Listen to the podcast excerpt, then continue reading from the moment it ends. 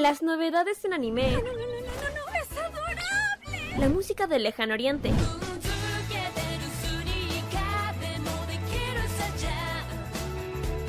Las curiosidades de Japón. ¿Por qué el monte Fuji en Japón es tan especial? El monte Fuji también es conocido como Fujiyama. Eventos frikis y mucho más es lo que nos trae Fanmacia Popular.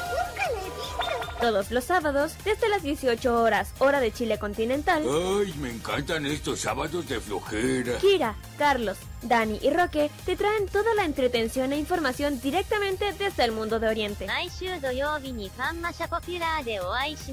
Ya lo sabes, Fanmacia Popular te acompaña cada sábado en la tarde a través de la señal de Modo Radio. Sí, sintoniza algo, estoy empezando a pensar. Vive Modo Radio programados contigo. Este 2023 vive Modo Radio, programamos contigo.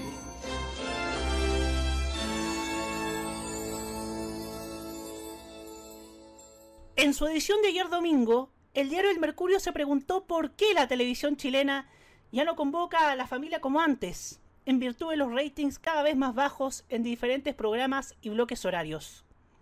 No cabe duda que las causas y consecuencias las padece la industria desde por lo menos el año 2013, si vamos ubicándonos un poco en el tiempo, ¿no? Sin embargo, una de las respuestas la tenía el mismo Canal 13 al confirmar a Daniela Aranguis como una de sus nuevas participantes de Tierra Brava, después de la seguidilla de polémicas que ha enfrentado la farandulera, muchas de ellas referentes a hostigamientos, gaslighting, amenazas incluso de muerte, y ciberacoso hacia la diputada May Torsini. ¿Qué mensaje le está dando la producción del reality show a la sociedad?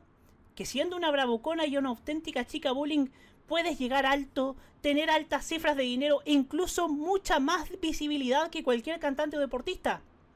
Que hostigando a tu ex y culpando a una persona que acá no tiene nada que ver, solamente con fines políticos y ayudada por una persona igual de derechita como Cecilia Gutiérrez, puede ser promocionada por diferentes portales?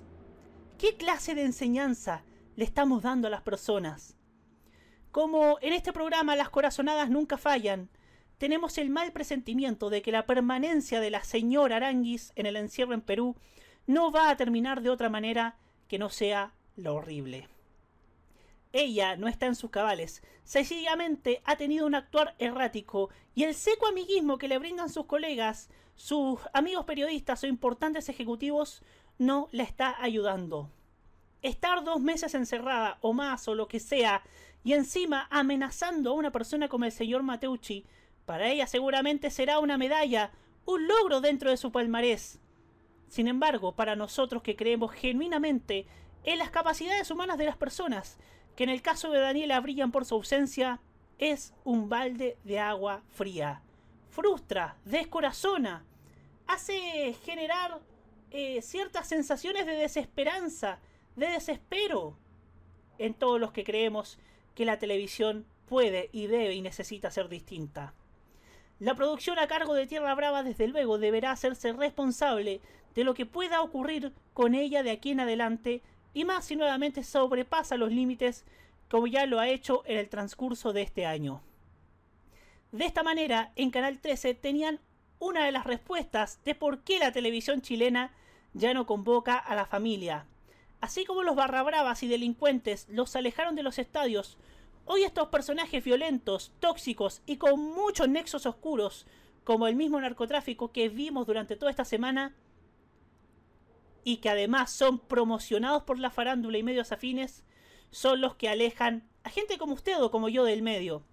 Es la ausencia de elementos que le hagan contrapeso, que están en el deporte, en el pop nacional e internacional, e incluso dentro de sus planillas de rostros. Hoy día leía a una seguidora que nos comentaba que la culpa no es del chancho sino de quien da el afrecho. Y no me refiero al televidente porque afortunadamente no conozco a nadie, ni he visto a nadie que sea fanático de la señora Aranguis de manera no irónica, sino que la misma industria que puede ser tan errática como su proceder y que deja el mal mensaje de que se puede llegar lejos en el espectáculo chileno haciendo sencillamente lo que uno quiera, aunque eso implique dañar gratuitamente la honra de las personas.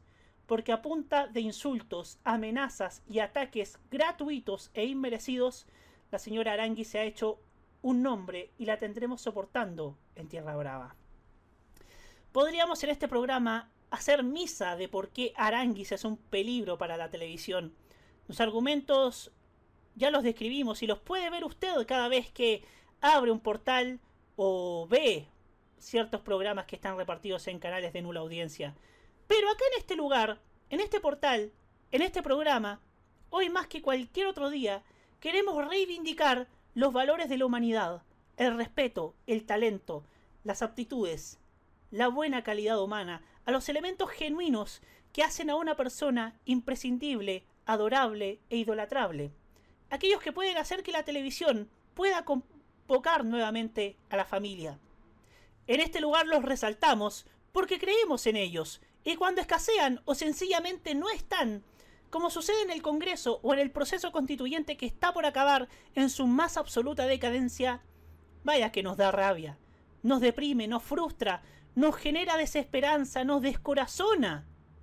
A diferencia de cuando vemos a una persona dándolo todo en un estadio, en un gimnasio, en un escenario o donde sea, porque ahí nuestro país disfruta, goza, es feliz.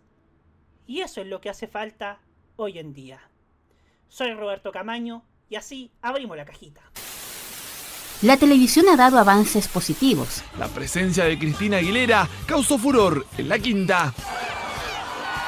Se ha abierto a nuevas tendencias. La gran noticia, que es la promulgación de la denominada ley TEA. Y ha sumado mucha más audiencia. Un verdadero concierto privado en el frontis del Sheraton Miramar tuvieron las fanáticas de Tini. Sin embargo, existen siempre riesgos de retrocesos. Presenta de esta manera nuestra Jennifer López,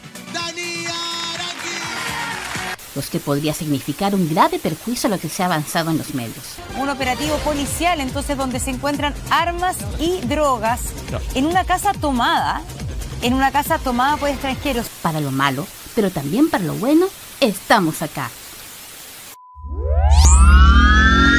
Y al igual que hace cuatro años, llega Roberto Caamaño directamente desde tvenserio.com junto a sus panelistas para dar inicio a la terapia mental de la entretención y la reflexión de los lunes en la noche. Sean bienvenidos a La Cajita en modoradio.cl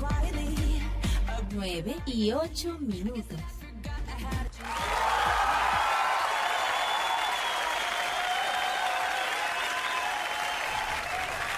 Y que quede claro, cuando el talento escasea, entramos prácticamente en desesperación, pero cuando esta abunda, como ha sucedido en estos días en los Panamericanos, sin duda que somos un poco, mucho más mejores y mucho más felices. Señoras y señores, tengan todos ustedes muy buenas noches, bienvenidos a un nuevo capítulo de La Cajita aquí en modoradio.cl. Estamos como siempre en esta, en esta semana, una semana que debo decirlo, ha estado bastante floja.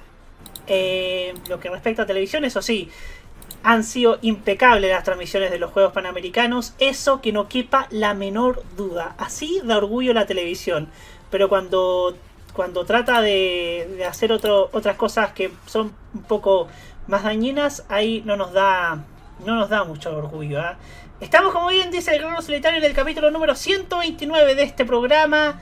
Ya entramos en tierra derecha de lo que respecta a, a los días previos a la Teletón 2023. Ya tenemos interesantes novedades al respecto. Y en esta oportunidad estamos bastante bastante entusiasmados por lo que pueda ocurrir con la cruzada. Así que, amigas y amigos, saludamos a nuestro panel y quiero partir primero que nada saludando a alguien que hoy día está de cumpleaños. Le da vergüenza, ¿no? No, no le da vergüenza, estimada. Sí. Mi querida amiga Constanza Kira Ojeda, que hoy día nos acompaña. Hola, Kira. Hola, Kira, hola, Vine un ratito aquí, estoy con ustedes. Un ratito. Te queremos mucho, Kira. Como también queremos a... Ajá, así es. Gracias, arigato, kasamira, con todos los idiomas que me sé. Así es. En, en fin. Muchachos, también saludamos al hombre que, que ha estado el sábado, el sábado pasado peleando seriamente con el... Con, con la webcam. Así que saludamos a Nicolás Eduardo López. Hola Nicolás. Muy buenas noches. Bueno, este último programa que ando en modo vivo, donde no voy a mostrar mi bello y sensual rostro hasta la próxima semana cuando tenga una cuestión nueva. Ajá, hoy día va a estar como patito fresa en la, en la voz en off. y, y hay, y hay algo y hay, y hay algo que, que descubrí esta semana y que no es- y que no se contó en la historia oficial porque ya conocíamos la, el rostro de Pato Fresa incluso antes de 2001, salió en la TV Grama de hecho. Así que no, es tan- no era tan no era tan tan desconocido el rostro de Pato Fresa antes de que se lo filtrara la mañana del 13, bueno.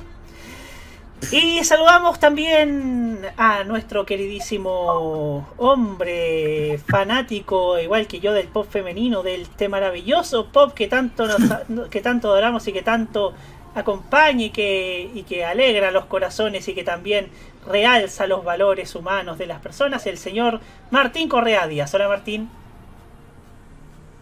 Hola a todos, buenas noches, aquí estamos, estoy feliz por una compra que hice, la verdad, y también estoy feliz porque ya tenemos un programa muy bonito para ustedes. Por fin tenemos confirma cosas confirmadas para Teletón.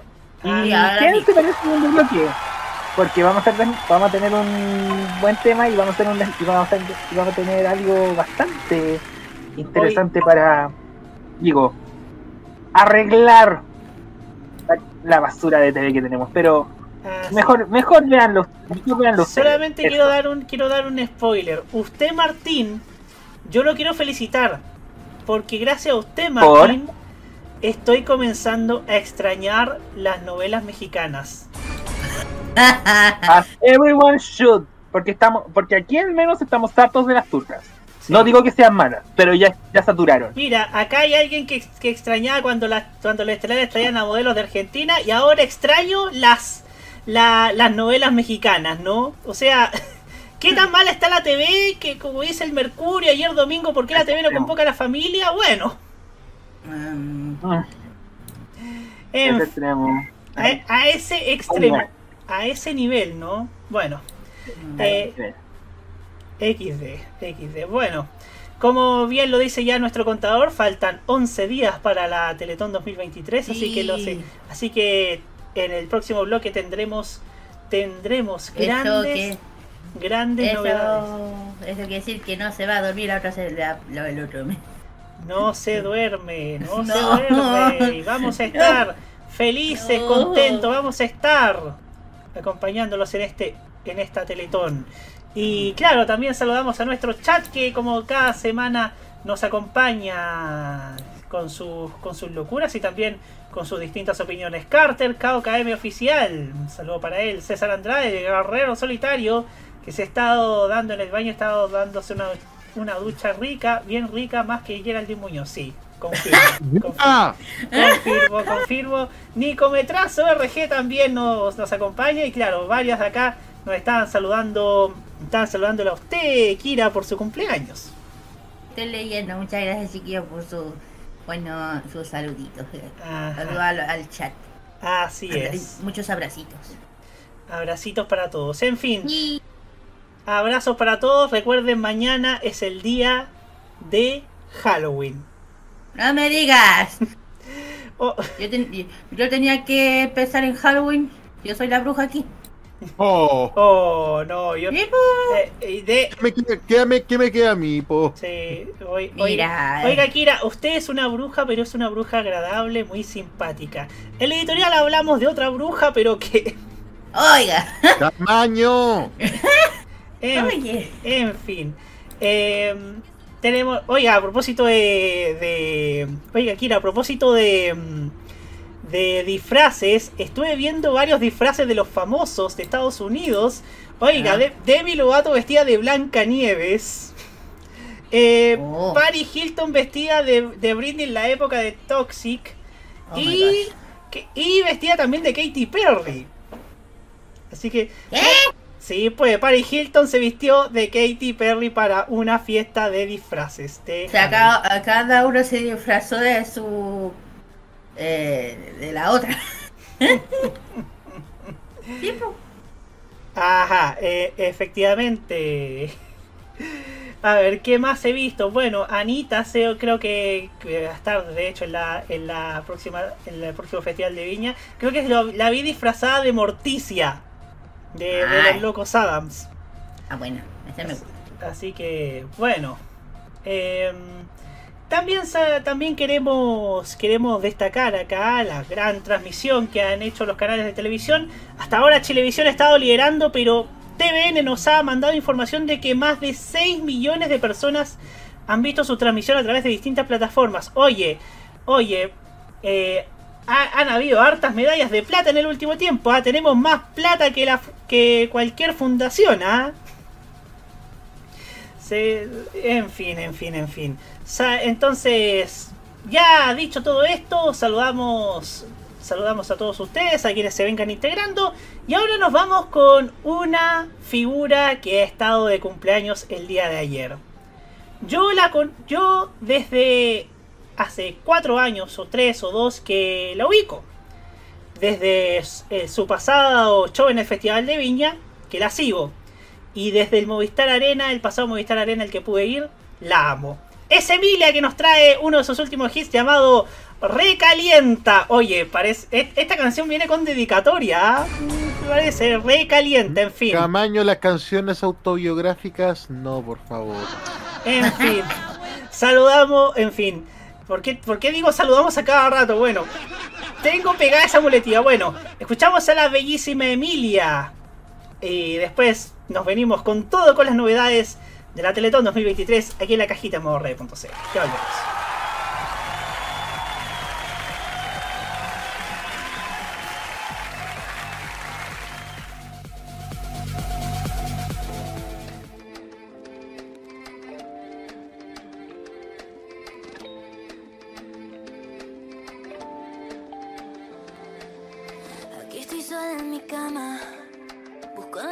Y no hay nada, yo no sé. Hace que no me llama. Y nos matamos las ganas. Tómate fotito, mándalas pa' acá. Llena mi pantalla de vulgaridad.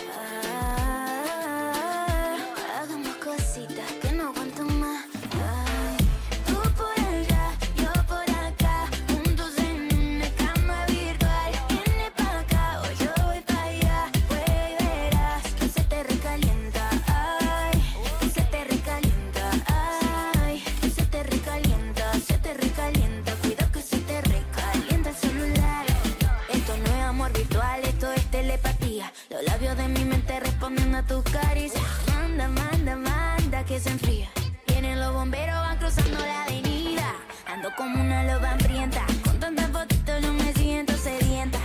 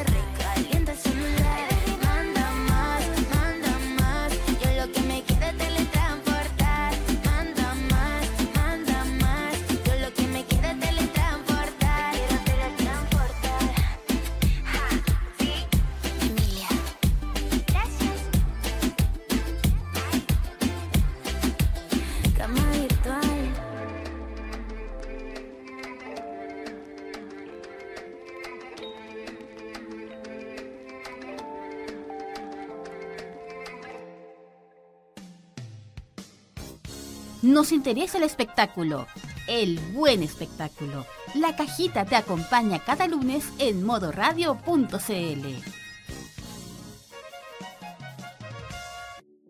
9 y 20 minutos.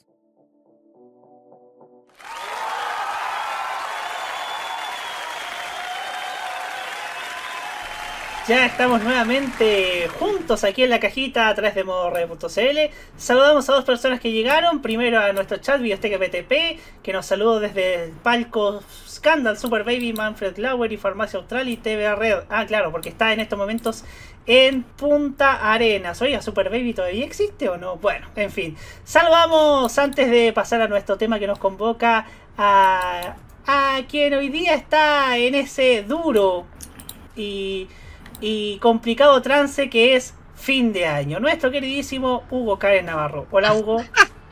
Sí, es verdad. Noviembre para los estudiantes es el peor mes del año en el sentido de que se entregan muchos trabajos, se hacen muchas pruebas y más encima vienen los exámenes. Increíble. Sí. ¿Cómo está usted, don Hugo? Muy bien, muy bien. Aquí teniendo este, este extraña, estos extraños días de feriado, días laborales, feriado, días laborales.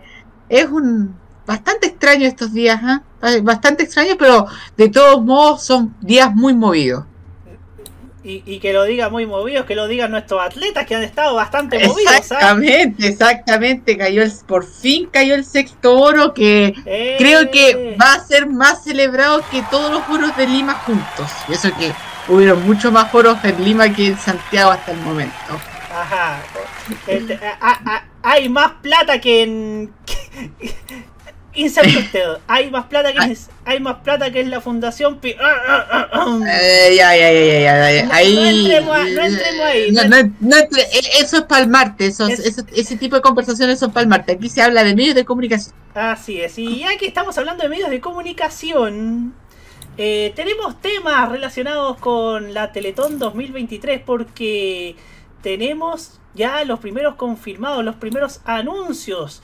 Tenemos, van a, van a haber 64, sí, 64 artistas en escena, de los cuales, de los cuales para que ustedes sepan, eh, No lo 58 son nacionales. Eh, de hecho, sí, lo tenemos que decir porque eh, son parte de, la, de los confirmados, así que... No, sí, pero lo decía porque hay, hay unas artistas chicas. Eso lo advierto. Ajá. Pues bien, aquí nos dice que Mario Kreuzberger Don Francisco este año se hará presente en la transmisión de momentos especiales, de acuerdo a su intención señalada públicamente de dar un paso al costado y entregar el liderazgo de la campaña a Nuevas Generaciones. El programa de la Teletón en esta oportunidad tendrá cinco bloques televisivos, uno menos que el año pasado, lo que permitirá realizar segmentos de mayor duración donde el contenido podrá desarrollarse con más tiempo. Alexis Zamora, director general del programa televisivo, dijo que esta reducción permitirá un mayor control de la pauta y disminuir los atrasos en la misma. O sea, en parte tiene razón. Esto permitirá a cada director de bloque manejar con más tiempo sus contenidos y no se verán obligados a alterar una parrilla que suele acumular atrasos hasta el final. También nos dice, también dice que habrá un homenaje a deportistas y regiones que va a tener principalmente un superclásico solidario en el estadio El Teniente de Rancagua. Eh, de hecho, Benjamín Díaz, director ejecutivo de la Fundación Teletón, dijo que en la obertura de la Teletón nuestros representantes recibirán el reconocimiento que se merecen. No olvidemos que más del 70% de los atletas para panamericanos que se desarrollarán después de, de, lo que es la de lo que hace la cruzada son o han sido pacientes Teletón, así que eso es muy importante. Así que va a haber un fuerte realce en los Juegos para Panamericanos que también eh, competirán una gran transmisión dentro de nuestra televisión. Y la fuerte presencia regional del evento se enmarca en el agradecimiento que Teletón quiere hacer a las personas por su apoyo a la obra solidaria. Debido a esto, el programa de las 27 horas estará marcado mayoritariamente por la presencia de artistas nacionales, aunque también habrá sorpresas internacionales. 64 artistas en escena, 58 nacionales y 6 internacionales, los que conforman un espectáculo que busca darle las gracias a nuestro país. Estaba viviendo una Teletón muy especial, ya que cumple 45 años desde que su confundador, Mario Kreisberger, inició esta cruzada solidaria en 1978. Por esto, la parrilla está marcada preferentemente por artistas nacionales, aunque muchos internacionales están viajando por 24 o 48 horas cancelando presentaciones para aportar con su música en esta edición, detalló Alexis Zamora, director general del programa televisivo. Los artistas extranjeros que también dirán presente en esta versión serán Alejandro Lerner, tremendo, tremendo nombre Alejandro Lerner. Axel también, gran nombre. Lali Espósito, la amo, la amo. Eh, La- la hablemos, de valores musicales, no de valores hormonales. Sí, por cierto, es un valor musical. pues. Seriedad, seriedad. Lunay, que no sé quién es. Paolo Meneguzzi, señor. Momento, momento. Yo sé que la Teletón logra hacer cosas imposibles como unir a los chilenos, como sacar nuestro lado solidario. Pero de que la Teletón tenga que revivir a los muertos, yo no sé, la Teletón está haciendo espiritismo, va a tener una ouija, yo no entiendo. No es Eh, primera vez que hecho- lo hacen. De hecho, bueno, de hecho yo y Carlos fuimos a la conferencia, estábamos escuchando y cuando dicen Meneguzzi nosotros, ¿qué? Bueno, la. Teletón en este momento parece que va a tener el dones de Jesucristo. O trajeron a Shenlong y lo revivieron. Sí, sí, sí. Y la última confirmada que es Valeria Lynch, una leyenda de la música argentina. O sea, eh, es como una teletón de los 80, señor Hugo Cárez, con mucha presencia trasandina en la eh, en el evento, ¿ah? Sí, muy bien. después del comentario vamos a hablar del comentario va a hablar. Tam- también de cualquier estelar de mediados de los 80, que también era mucha presencia argentina. Otro aspecto importante de esta Teletón es que al igual que el año pasado también incluirá la Digiton, transmisión para plataformas digitales enfocadas en las nuevas audiencias de generaciones más jóvenes. Eh, el humor también tendrá un rol importante en las 27 horas de programa. En el primer bloque, Diego Urrutia, uno de los comediantes mejor posicionados en redes sociales y triunfador del pasado Festival de Viña, presentará su rutina. En el trasnoche se realizará un segmento llamado La Casa del Humor, que contará con la participación de Lady Garfield y Paul Vázquez el Flaco, entre otras figuras. De 14 a 21 será el turno por primera vez en Teletón de Fabricio Copano, comediante chileno radicado en México y Estados Unidos, quien viaja especialmente para ser parte del programa. Otro importante hito que se vivirá durante este será el homenaje póstumo a Cecilia la Incomparable con la par- participación de Maya Forge, Mariel Mariel, Joana Villaneder, Denise Malebrán y Carolina Soto, quienes interpretarán sus grandes éxitos. Asimismo, se realizará un reconocimiento especial al destacado animador chileno Enrique Maluenda, quien falleció hace unos días.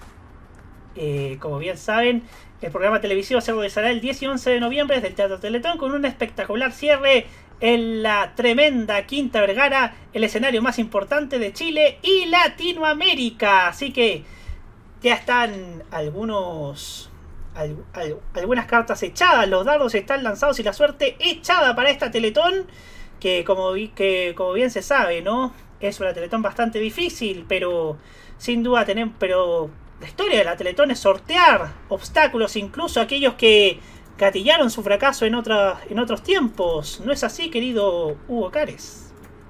Yo creo que hablar de la Teletón y decir que es difícil es es parte del discurso, ¿ah? Es parte del discurso decir que esta es la Teletón más difícil de Lo todos los todo- tiempos. Lo que se dice todos los años, la verdad. Sí, y, y yo creo que la única Teletón en donde se dieron, cuando se dieron el lujo, porque se dieron el lujo de ver, ah, el país estaba creciendo al 10%, doblemos la meta fue cuando le fue mal. Sí.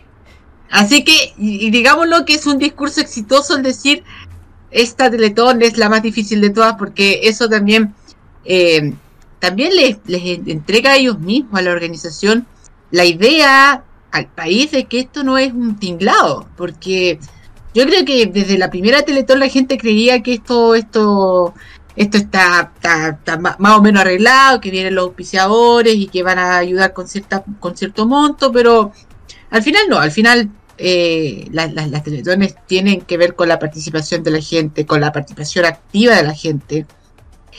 Y en cierto modo, cuando, cuando ayer, la semana pasada, don Francisco hablaba de, esto de los Juegos Panamericanos, puede ser un poquito mezquino el, mensaje, porque los Juegos eh, Panamericanos y los Panapanamericanos, por, por- con mayor razón, aunque van a ser después de la Teletón, van a ser un gran acicate, no sé si tanto de la, de, de- de la Teletón, pero sí del espíritu de unidad nacional que se requiere este tipo de campaña.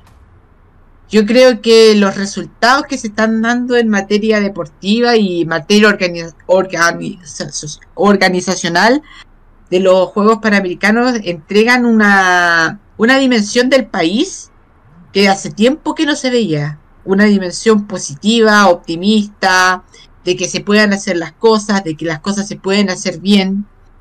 Eh, y eso puede generar un buen, un buen, un buen vuelito, un buen vuelito de que eh, las cosas se pueden hacer bien y la Teletón es otro reflejo de que las cosas también se han hecho bien en tanto tiempo. Claramente existen algunas falencias, existen algunas, algunos pasos más para lograr la inclusión, pero que no solamente tienen que formar parte de la Fundación Teletón, sino tienen que ver más bien con políticas públicas, no solamente políticas estatales, sino política- políticas públicas que involucren a toda la comunidad nacional. Y por tanto estamos hablando ya de un desafío que va más allá de las 27 horas y que va más allá de, de cierta presión de cierto personaje. Así que puede ser un poquito mezquina lo que dijo don Francisco la semana pasada, pero porque igual esto puede servir mucho, este espíritu que hemos tenido en esta semana.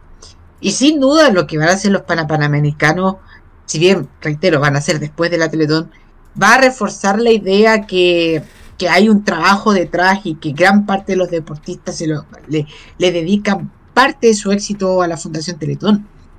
Y eso lo dijo Alberto Albarza la otra vez cuando ganó eh, la medalla de oro en, los Juegos para, Paralímpicos de Tokio. Entonces quedan, mantiene esa idea de, de, de que de una institución que funciona bastante bien. En cuanto a lo estrictamente el tema del show televisivo, eh, hay nombres novedosos, hay nombres que, que claramente apelan a un público juvenil como, como el de Lali, y otro público que, que justamente es, ese, esos artistas que están más identificados y que yo creo que conocen bien la, eh, la campaña, porque estuvieron en Chile en la década de los 80 y más o menos conocen bien la idea de la Teletón. Es también un poquito relevante de que sean bastante argentinos, ¿ah? Había escuchado eso de que quieren hacer la Teletón en Argentina. A lo mejor eso puede ser un viento de algo, puede ser una aproximación a lo que puede ocurrir en la Teletón en Argentina. Vengo escuchando eso desde hace como 10, 15 años. Sí, no, y, y con, con- y hasta con líderes políticos de Argentina prometiendo prácticamente que se que se lleve este, este, em, la realización de esta campaña. Y, y con un Pero- antecedente nefasto que fue en el 82. Que también Ah, bueno. políticas, pero es Bueno, bueno, pero de todos modos Argentina ha realizado después de las 24 horas de Malvinas, eso es lo que Roberto relata. Han hecho campañas televisivas no tan largas, maratónicas, por lo menos de un día, eh, a favor de diversas causas. Así que no es que Argentina no haya hecho más teletones, no, o sea, han hecho una serie de programas de ese estilo. Eh, y bueno, estamos hablando de la conmemoración de los 45 años de, la campaña de la Teletón, de la primera, de la histórica primera Teletón.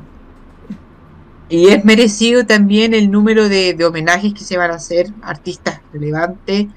A, bueno, Cecilia la Incomparable era evidente que se tenía que realizar un homenaje por parte de, la televisión chilena, que, la cobijó desde la década de los 60, ella se presentó en televisión desde esa época, tuvo un programa, te- creo, tengo entendido. Eh, y, y bueno, y también de, de Enrique Maruenda, que sin duda es un personaje trascendental en la televisión chilena, ya hablamos de él en la semana pasada, pero que también participó bastante en las, las primeras Teletón. Yo no sola- yo pensé que la presencia de Maruenda solamente se había reducido a la primera Teletón, a la del 78, pero me he dado cuenta a través de varios archivos que estuvo al menos hasta la Teletón del año 85. Así que vemos también una, una, una figura que al menos en, su, en sus años más activos de la Teletón fue un personaje bastante fundamental. Y recordemos que fue a través de un programa de Enrique Maluenda, el Bingo Londango, en donde eh, Mario Kreuzberger conoce la, la Sociedad de Proayuda al Niño Lisiado. Entonces, es evidente y es necesario y es eh, muy, muy, muy importante que se deba hacer un, homenaje a Enrique Maluenda porque, digámoslo, es parte de los precursores de la, pero de los precursores sin saberlo de la campaña. eh, realmente estamos hablando de un personaje que, que fue fundamental para que, se hiciera la Teletón finalmente. Así que bueno, vamos a ver qué pasa con... A ver, eh, son interesantes también los humoristas que van a estar, va a estar Fabricio Copano, así que yo creo que va a tener una rutina bastante inteligente, va a estar, va a ser interesante. Y, y bueno, esperar que le vaya bien a la campaña, que sea entretenido el programa, que esperemos que, que realmente funcione lo que está haciendo Alexis Zamora, porque realmente nosotros hemos venido criticando al programa televisivo de la Teletón de hace mucho tiempo, de que es un programa con falencias, es un programa con, con pifias, que es un programa que se hace eterno en cierto momento, entonces tratar de hacer un programa más ágil, más, más, más, más dinámico y especialmente para las nuevas generaciones que ya no se quedan viendo televisión cinco horas, así que esperemos que sea algo que, que, a- a- eh, que sea atractivo a la gente Y que sea suficiente Y- para convocar también a la gente que vaya al banco. Claro, claro, claro. O sea, yo creo que personalmente yo siento que yo soy de la idea de que la Teletón puede durar tres horas incluso. Tres horas y va, y, va a ser convocante, va a ser convocante, porque en cierto modo ya hay, hay, hay un background y hay, y hay una memoria colectiva muy grande con la Teletón. Hay una identificación muy grande con la Teletón. E incluso, es más, pueden decir, ya vamos a hacer un, un show nocturno y listo, un, un estelar y, y se acabó el tema y, y la gente va, va a donar de todos modos, creo yo.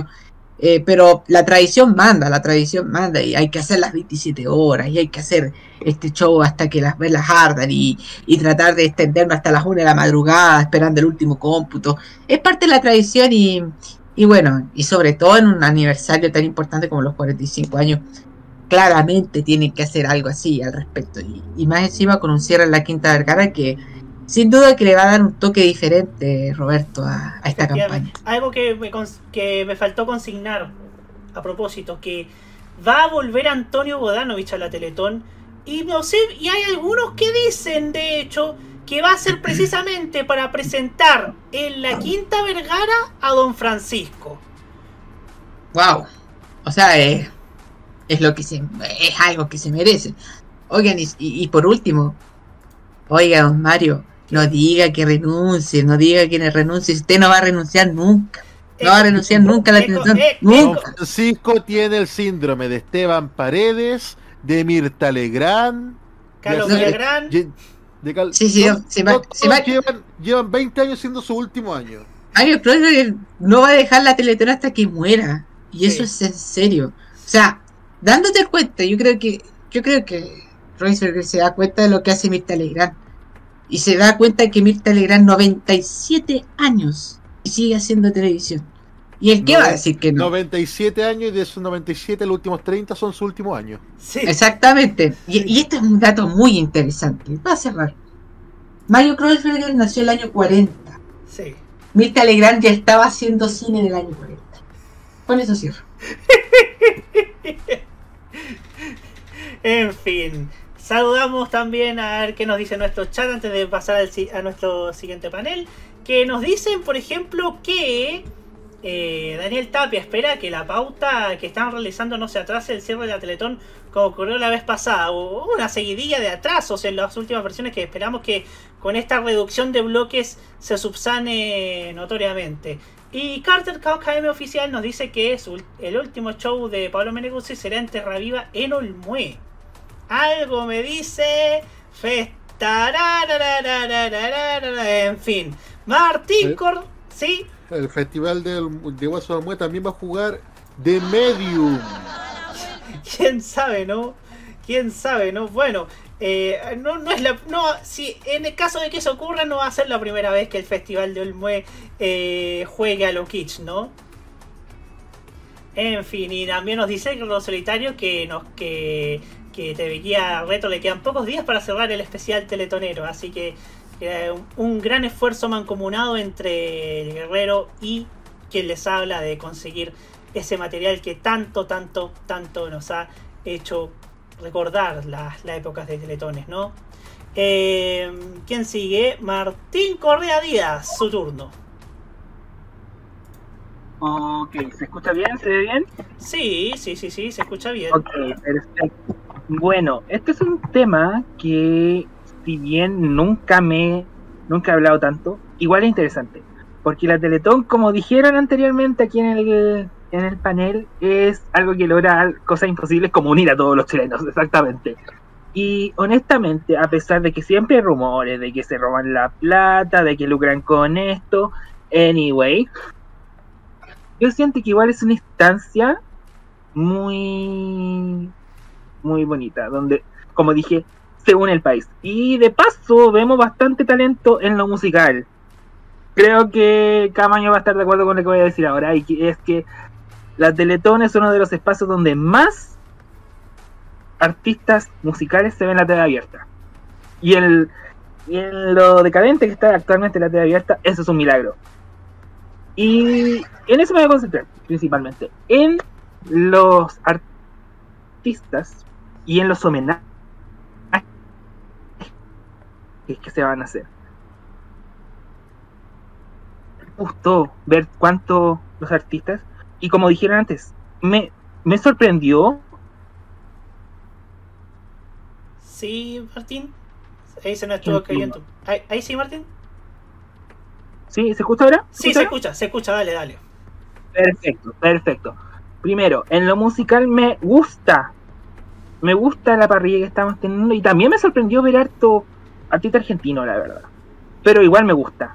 Se agradece que podamos ver artistas en nuestra pantalla y apoyando una, una causa que es tan, no, tan noble dentro de todo que es la Teletón. Mi favorita, obviamente, Lali Espósito. Me encanta, me encanta que venga la Teletón, me encanta que venga a Chile y estoy feliz de que siga apoyando esta cruzada, la verdad. Y eso, mm, no sé.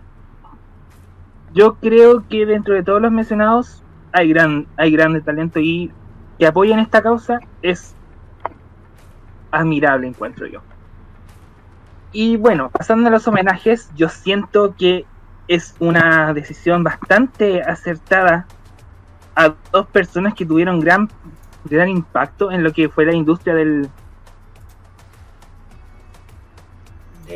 Ah, ahí estuvo, ahí se nos estuvo cayendo un poco. del entretenimiento. Ahí sí, Martín. ¿Se escucha bien? Sí, se escucha ¿Todo bien. A, esto? a ese, a ese ¿O se me te estoy ca- cayendo? A ese se te cae, pero. Ok, Sí. ok. Dame un segundito. Dame un segundito. Perfecto. Ok, Ya, mientras. ahora, la buena. Ahí sí. En Ahí fin. sí, ¿se escucha? Sí, se escucha, se escucha. Dale, dale. Perfecto. Bueno, sobre los homenajes, me gusta que se esté recordando a dos personas que en lo, que fue la industria del entretenimiento tuvieron un gran impacto y que hasta el día de hoy son recordadas.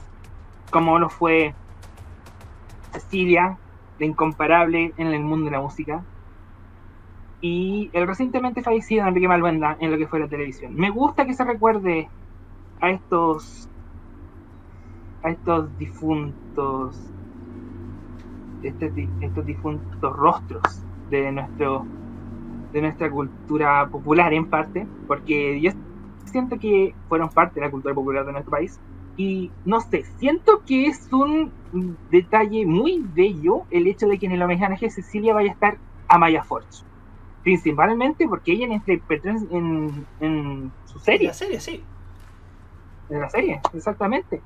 Y no sé, el hecho de que aprovechen la Teletón como para, para hacer esto, me gusta porque en parte están recordando a estos, a estos personajes y al mismo tiempo dando un poco más de motivación a la gente que se une a esta cruzada, a, a estas 27 horas de amor que son ya un icono del país, encuentro yo. Así que eso, no tengo mucho más que aportar, porque como dije, yo no soy tan nacido a estar pendiente de las novedades de la Teletón, pero aquí quise comentar esto, y honestamente espero que la cruzada en su edición de este año sea motivadora y que con estos, con los números musicales que vamos a tener, la gente esté pendiente. Y de paso se motive y vaya al banco a depositar para llegar a la meta. Eso sería. Muchas gracias Martín Correa Díaz y, muy importante que el programa sea lo suficientemente convocante para que para que la gente vaya a donar porque yo leía la telegrama del 2003 después de ese fiasco de ese casi fiasco esa Teletón, que el análisis decía que se hizo un programa para que la gente para que la gente lo viera en sus casas, pero no para que la gente vea el banco. Y sin duda acá vemos que hay un avance respecto a ese, a esas cosas que sucedieron en el año 2003. Y acá tenemos más información respecto a Teletón. Nos dice Canal 13 que los artistas, cuanto a artistas nacionales, se confirmó a Denise Rosenthal, que es la compositora del actual himno de la Teletón, que es Dime que soñarías. Américo Leo Rey, Gino Mella, King Savage y AK420, que son de el trap chileno. Jordan, Paula Rivas, no tenía idea que Paula Rivas estuvo en rojo, ¿ah? El participante rojo antes de ser hoy día la reina de la cumbia. American Sound, Beto Cuevas, Princesa Alba, Polima West Coast, Zumbale Primo, Los Viking 5, Andrés de León, Daniela Castillo, Karen Paola, sí, volvió a llamarse Karen Paola y está haciendo la gran Taylor Swift, o sea, regrabar sus propias canciones. Vesta Lag y Danny Ride. En fin. Mira, mira, lo mejor de la música nacional, menos una. En fin, en fin, muchachos. En- y precisamente le damos el pase a Nicolás Eduardo López. Por un lado me gusta que la Teletón siempre dé apoyo y cabida dentro de su programa a los artistas nacionales. A pesar de que siento que este año fueron bastante generosos con una porque, porque que la idea es invitar a artistas y no gente que no tiene talento. Pero dejando al lado eso, vemos que el público y el programa de la Teletón este año quiere apuntar a un público bastante diverso de edades. Tienes eh, música urbana para, para atraer un público más juvenil, un público más apegado a seguir el programa, en plataformas como redes sociales. Tienes también a clásicos que siempre van a funcionar como Beto Cuevas. Tienes también artistas de todos los tiempos. A nivel internacional tienes algunos artistas que funcionan bien, otros que, que lo sacaron del congelador. Pero creo que la gracia de, de que este Teletón va a ser una Teletón completamente distinta a las anteriores. Aparte de la compresión del programa, y hay que esperar que ya te- tengamos el definitivo, pero viéndolo así, con un bloque menos, vamos a ver cómo queda organizado to- todo el asunto del Teletón. Y sobre todo, por ser una experiencia piloto, hay que ver cómo va a funcionar la Quinta Vergara. Porque recuerden, esto es una experiencia piloto, nunca antes se había hecho. Nunca antes un Cerro de Teletón se había hecho en la Quinta Vergara, así que vamos a ver qué pasa ahí. Así como también me alegro, nuevamente volvemos a tomar, el tema del homenaje a Silvia y Enrique Beluenda, pero aquí voy a enfocarme con otra palabra. Van a homenajear a los que fueron número uno en su tiempo. Cecilia indiscutiblemente fue la número uno en la década de los 60 fue quizás la gran voz chilena de la década de los 60. Y Enrique Maluenda, bueno, eh, palmo a palmo con Don Francisco y en algún momento también se le llegó a imponer. Con muchísimo éxito, qui- quizás fue el hombre de la televisión de, los- de la década del 70 y también af- af- aferrándose a un público que no estaba representado en la televisión en la década de los 80, como lo dijimos también hace un, hace un programa. Así que en ese sentido los homenajes son más que merecidos por dos figuras que dieron mucho a nuestra televisión y al espectáculo en general en Chile. ¿Eso sería, Nicolás? Sí, Perfecto. Sebastián Andrés Jiménez Jiménez, gran amigo, saludamos también. Esperemos que la misma convocatoria por los Panamericanos llegue a la Teletón. Nos dice que son cinco bloques. El primero desde las 22 hasta las 3 de la mañana. El segundo desde las 3 hasta las 8. Y ahí seguramente habrá el tercero desde las 8 de la mañana hasta las 13.30 horas. Luego el bloque de noticias, donde TDMA se va a desconectar porque no quiere nada con las noticias. No sé si eso es bueno o malo para tomando en cuenta lo que es TVMA hoy día. 14.30 el- toda la tarde otro bloque. Y a las 22 horas el último en la Quinta Vergara. Y saludamos a quien ya se integra a nuestra transmisión. Como siempre con su micrófono ahí tipo televisión alemana. Roque Espinosa. Bienvenido Roque. Gracias, Roberto. Así es. eh, no puedo restar de los comentarios que ha dado el tema Teletón. Para mí, el evento no ha perdido vigencia. Y no creo que la vaya a perder más allá que pasen 45 años de su creación. Y la razón es una. La Teletón ya es parte de nuestro ADN a nivel país. Se quedó ahí. Es una tradición de todos los años eh, estar eh, ya sea mirando shows televisivos como también cooperando con la causa. Es una tradición país, tal como lo es, por ejemplo, la procesión de la Virgen del Carmen u otras actividades religiosas que se hacen. Porque la Teletón es casi como una actividad religiosa nuestra. Entonces, esa es la magia que tiene eh, este evento solidario que ha crecido de tener eh, esa, esa casona en huérfanos a tener varios centros de rehabilitación a nivel nacional. Una causa que se iba a quedar un principio en la quinta de Teletón para después ampliarse. Porque la importancia que tenía la institución y desde luego la importancia que se le dio al show televisivo hicieron que esta continuara a lo largo del tiempo. Entonces la Teletón es algo que ya nos, es- nos pertenece a todos, o sea, es una tradición de cada año. Es una tradición de cada año. Y es una tradición que desde luego nos saca de todos aquellos problemas que a veces solemos tener. Porque, como lo dijo Hugo, los panamericanos sacaron lo mejor de nuestro país.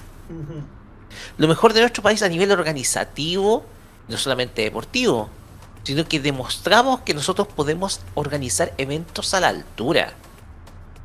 O sea, esto, les digo, les digo, un poquito saliendo un poco el tema de Eton, esto es un tremendo tapabocas a la FIFA por la cuestión que pasó con el Mundial 2030. Esto les tapa la boca, digámoslo. Pero volviendo al tema Teletón, para nosotros es una tradición. Y fíjate que, Roberto, anoche no pasé buen sueño. Uf. ¿Sabes lo que yo hice, Roberto? ¿Qué hizo? Vi la obertura que subiste de la Teletón del 92. Las dos horas. Que de hecho se va a emitir este domingo en la tarde en Red TV. Increíble, correspondía a la del 85, pero se saltaron, la del 90 se saltaron hasta el 92. Bueno, Igual, lo que pasa es que esa, esa transmisión televisiva estuvo muy buena, yo la sentí muy buena. El tema es que una, una cosa, una co- otra cosa es eh, que hubieron rostros que envejecieron muy mal respecto en ese entonces a lo que es ahora. sí, ¿ah? Hubieron personas que envejecieron bastante mal y no, no los vamos a detallar. Y no nos vamos a sorprender desde luego. Pero igual te muestra la, la situación país de aquel entonces, la cual seguía siendo difícil, a pesar de que igual eh, había un despunte económico a nivel a nivel general en nuestro país durante la década de los 90, el gran boom económico que lo hicieron llamar los, los jaguares de Sudamérica, una- un, un apodo bastante, un bastante un apodo bastante grandilocuente y a veces desagradable, porque después eh, nos quedamos dormidos. Sí. Pero Teletón como institución, y uno puede ver desde luego los registros, esperemos ojalá que siga subiendo material de ese Teletón, Roberto. Que Va, se- la vi va a ver, va a ver, va a ver. Ah, vamos, vamos, vamos, sí. Entonces, para mí todo esto es, eh, para mí todo esto me parece, me parece una tradición bastante bonita. Desde luego, uno tiene que reprochar desde luego a algunos artistas que, que, que- que ya no tienen vigencia en nuestro país. O sea, yo lo veo como, yo veo a, a cierto cantante pseudo italiano, porque en realidad es suizo, digámoslo. eh, yo lo veo más como un invitado kitsch, más que, más que de, de revivir cosas de los 90. Yo, siento que es de cultura kitsch. Eh, por si acaso, en Italia se le conoce como una versión sin voz ni talento de Tiziano Ferro a ese, a ese intento de cantar.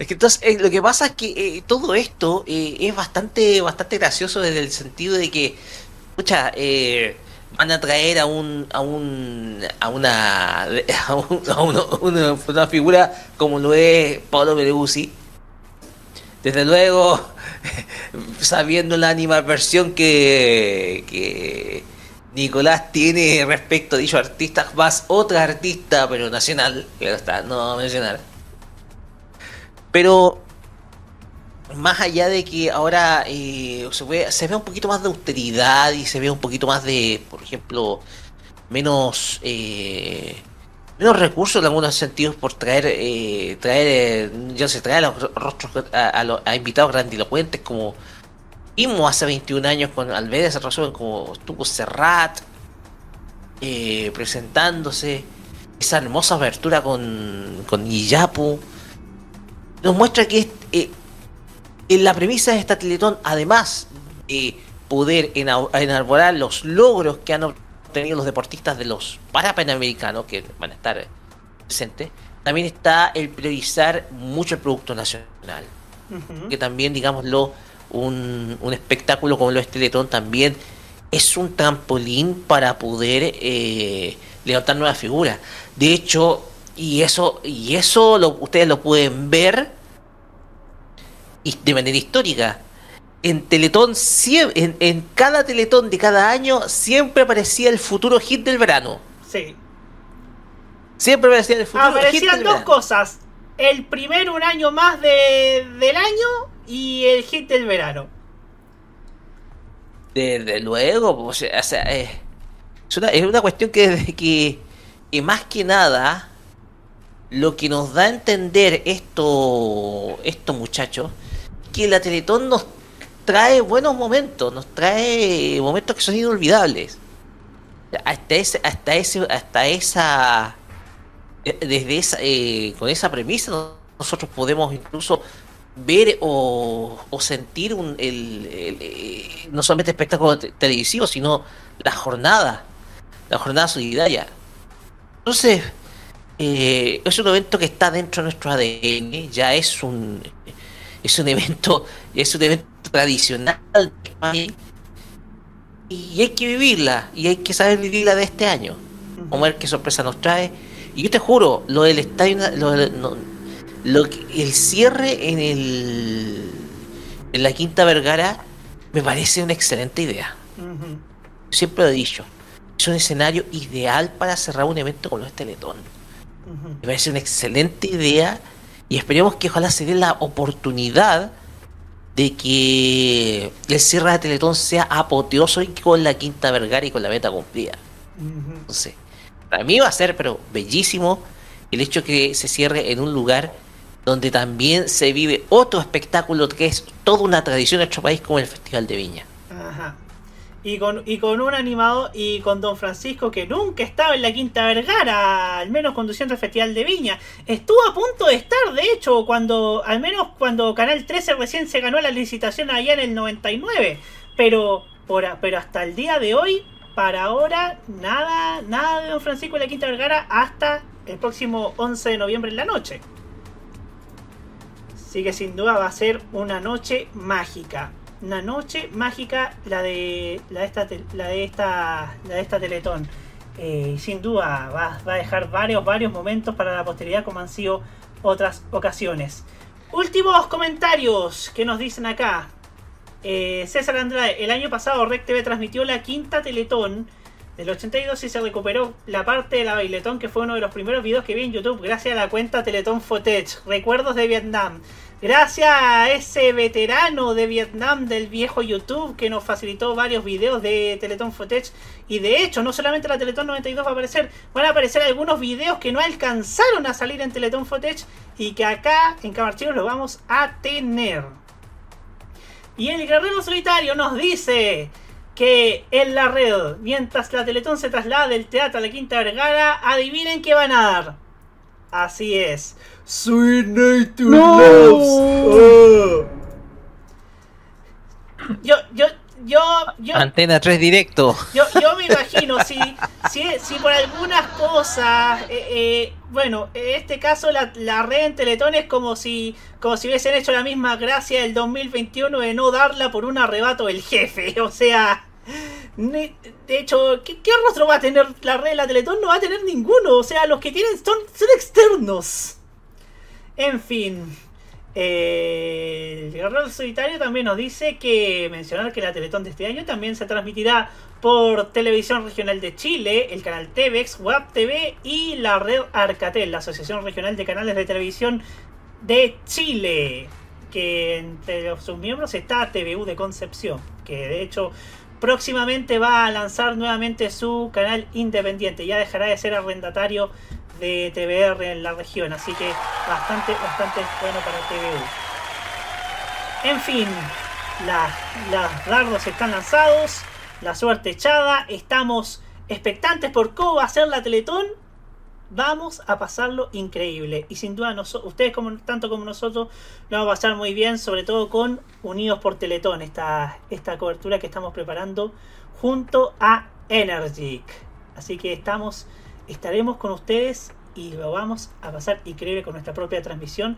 Le vamos a destacar lo que es la Teletón y también aquellas cosas que tanto, tanto hacen que este evento sea único y sea el que esté, uno de los que está tan vigente en la historia de nuestra televisión. Ya lo respondimos, Sebastián, Sebastián de Jiménez. Acá en modo radio vamos a tener Unidos por Teletón junto a nuestros amigos y grandes compañeros y grandes personas de Energy. Que sí que estén muy, muy, muy atentos. En fin, nos vamos a la música, nos vamos con... Últimamente, y quiero decir algo muy personal, en el último tiempo estaba escuchando mucho canciones de los 80 de esta artista, que he pegado con algunas de sus canciones.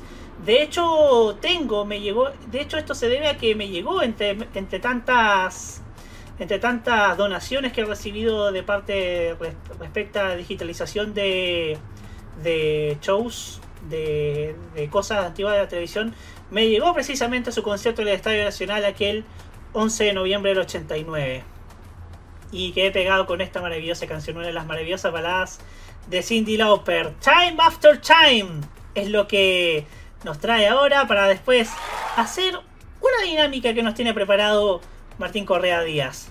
Y si arreglamos la programación de los canales, ya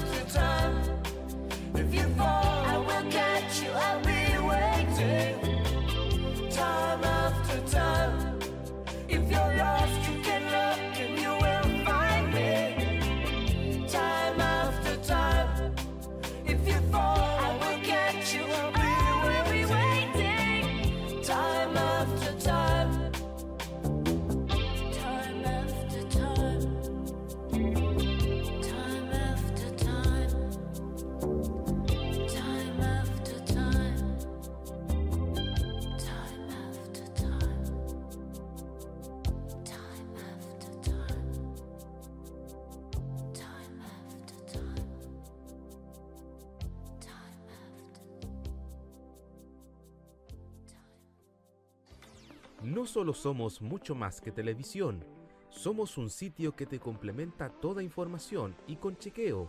Somos un programa en YouTube donde la libertad de crear, pensar y criticar con fundamentos es válido. Un programa radial donde tú puedes tener cabida. Un espacio multiplataforma donde informamos y reflexionamos. TVenserio.com Somos mucho más que televisión. Miles de VHS con valioso material televisivo año a año se van a la basura. Usted no los vote, dónelos. Camarchivos recibe tus cintas con archivos de televisión abierta y cable, estelares, concursos, películas, comerciales, shows musicales, eventos deportivos, de todo. ¿Estás interesado? Dónelos, véndelos o permútalos en camarchivos.gmail.com. Camarchivos, porque lo bueno une.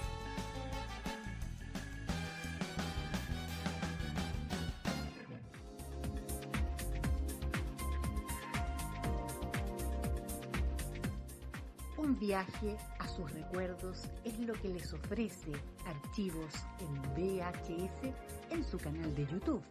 Descubra cómo la televisión era totalmente distinta a hoy en nuestro extenso material de archivo. También síganos en nuestras redes sociales. Archivos en VHS, la zona de tus recuerdos.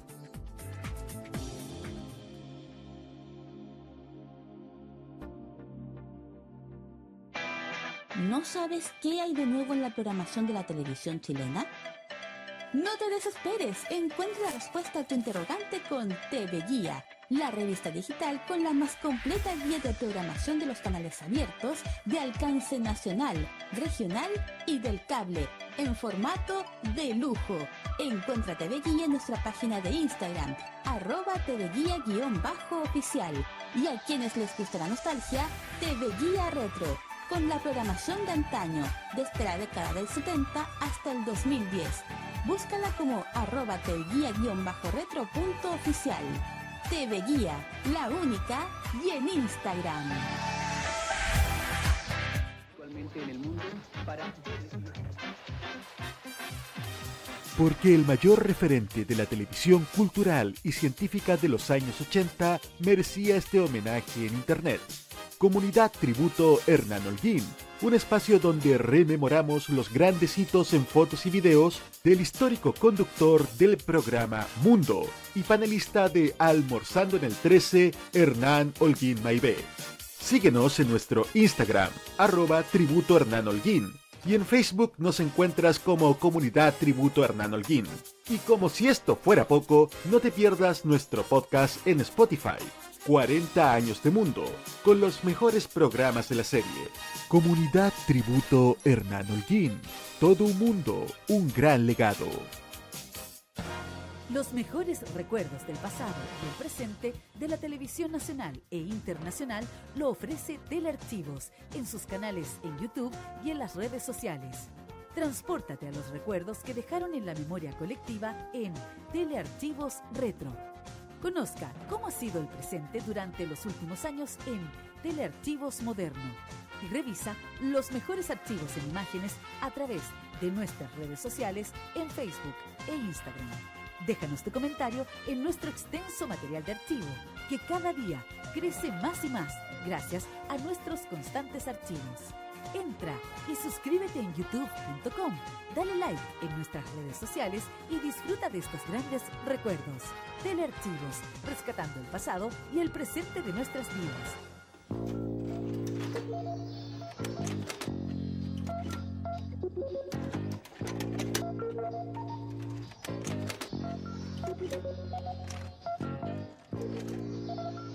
Hay gente que rescata recuerdos. Hay gente que desea revivirlos. La comunidad de archivistas une a esta gente al menor costo posible. En eso estamos. Fomentando la preservación, la transmisión de vivencias y todas las acciones que nos permiten rescatar recuerdos perdidos para usted y nuestra comunidad. Comunidad de Archivistas, Acción para el Rescate. Prográmate con los clásicos. Los miércoles desde las 21 hasta las 23 horas, hora chilena, encuéntrate con los grandes éxitos de la música que se han transformado en un clásico. Todas las semanas, Rocky Espinosa te lleva a un recorrido de 50 años de música y distintos estilos a través del clásico de los miércoles. Modo clásico. Vive Modo Radio. Programados contigo.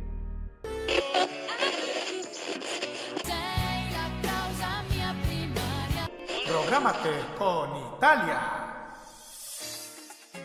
Cada viernes a las 21.30 te invitamos a escuchar los grandes éxitos de la música italiana.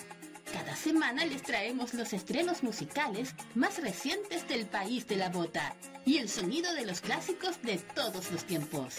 Junto a Nicolás Eduardo López en Modo Italiano. Vive Modo Radio, programata con T.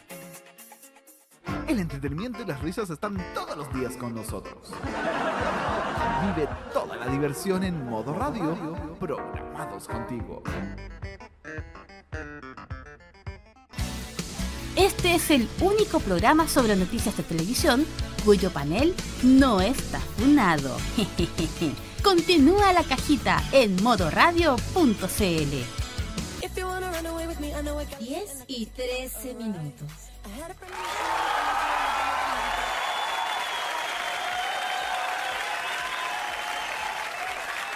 Así es, ya estamos de vuelta aquí en la cajita a través de modored.cl después de escuchar a Cindy Lauper con Time After Time.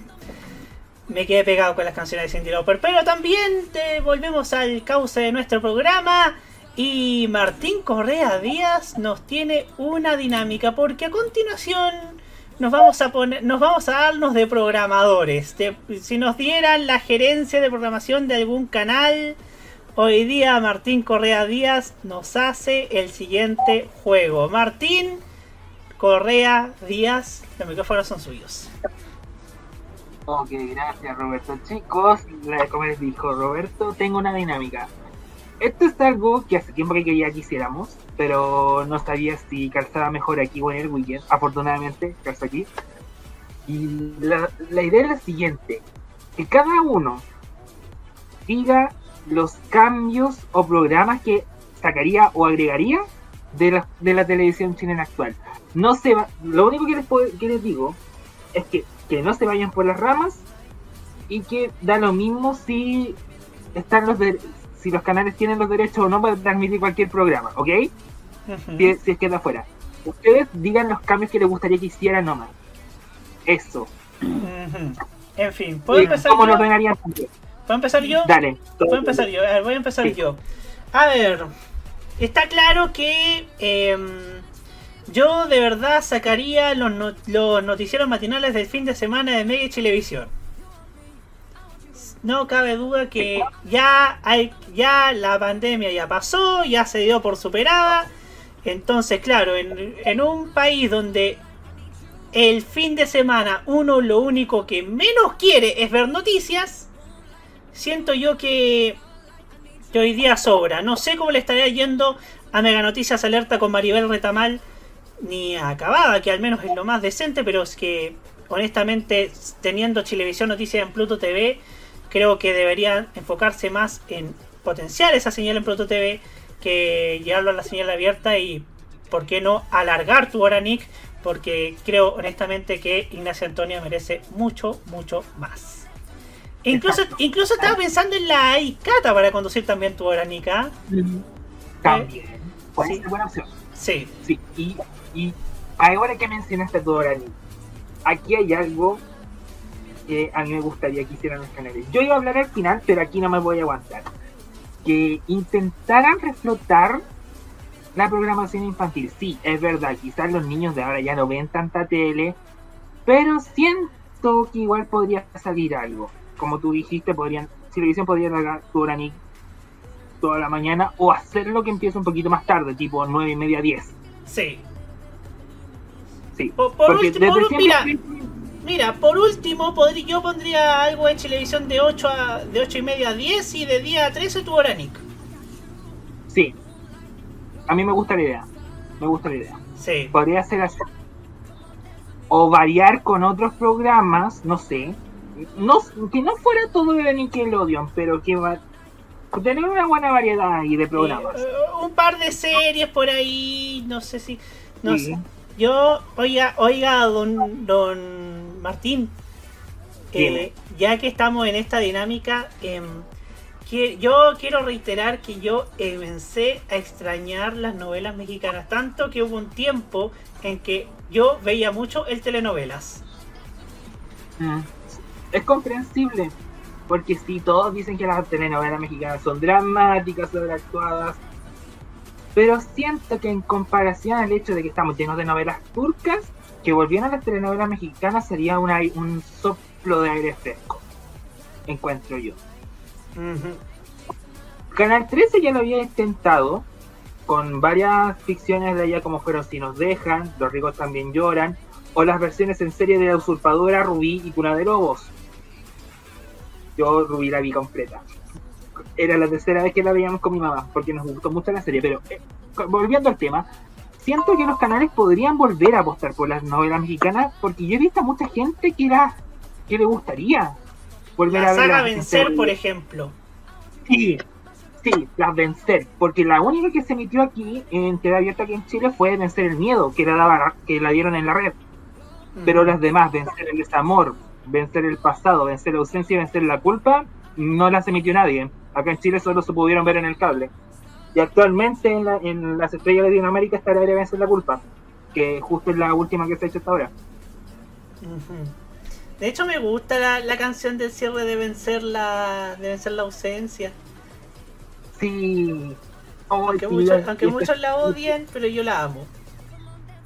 No, na, no, nadie, nadie odiaba la canción del final que sonaba en los créditos de Vencer la Ausencia.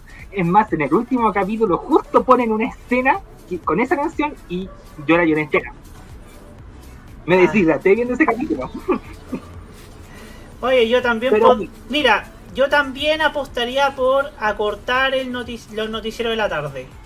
Por ejemplo, También. Sí, porque obviamente de 13 a 15, o sea, mira, O de 12 a 15 en el caso de Mega. el 12 a 15, el lado- mira, oye, tres horas del loco Pepe, weón.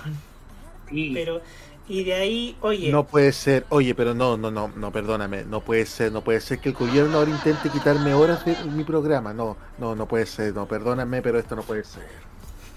El, el- el- el día de los, el día los panamericanos, espero que los delincuentes hagan prueba. Oye, si ni siquiera estamos en guerra, esto no es Colombia, esto no es México, señor Sepúlveda. Y, eh, y claro, pero ¿qué ponemos al mediodía? Yo apostaría, no sé, por, por, por algo similar a lo que intentó hacer el, me, el, Mega, el Chilevisión con Viva la People, que al menos al menos a mí me gustaba. O, a- o haría por último un programa de cocina como lo hace Telefe, que tiene su matinal que sale a Barbarossa y después Ariel en su salsa. Lo o mismo- como lo hacía el mismo televisión con cocineros chilenos. ¿Te, Sí. acuerdas, ¿Te acuerdas de eso? Oh, sí, también me gusta Cocineros Chilenos, que también es un formato argentino. Bueno, el 9 también lo hace, que también tiene un, un, matinal mitad, mitad actualidad y mitad cocina. Sí. Y en el y como ahora que mencionaste llegar a la People, podría haber resultado. Porque igual era un buen combo de conductores. Sí. O sea, yo, la, la Pamela Díaz no es santa mi devoción, pero la buena es chistosa. Yo me, yo me cago en la risa con ella. Y Gaby Hernández los- no lo hacía mal como conductora, encuentro yo. Sí, ahora uno, ahora uno se pregunta si le está yendo bien a Pamela, esto es, esto es cuento aparte, si a Pamela Díaz le está yendo bien como, como conductora en YouTube, cuando juntó a Cote López con Denis Rosenthal, con esas entrevistas con Princesa Alba, ¿para qué se metió a Tierra Brava? ¿Para qué? Como que se estaba mejorando su imagen un poquito an- ante los que no les gusta la farándula y el reality. Y, y tropecé de nuevo con la misma piedra, en fin.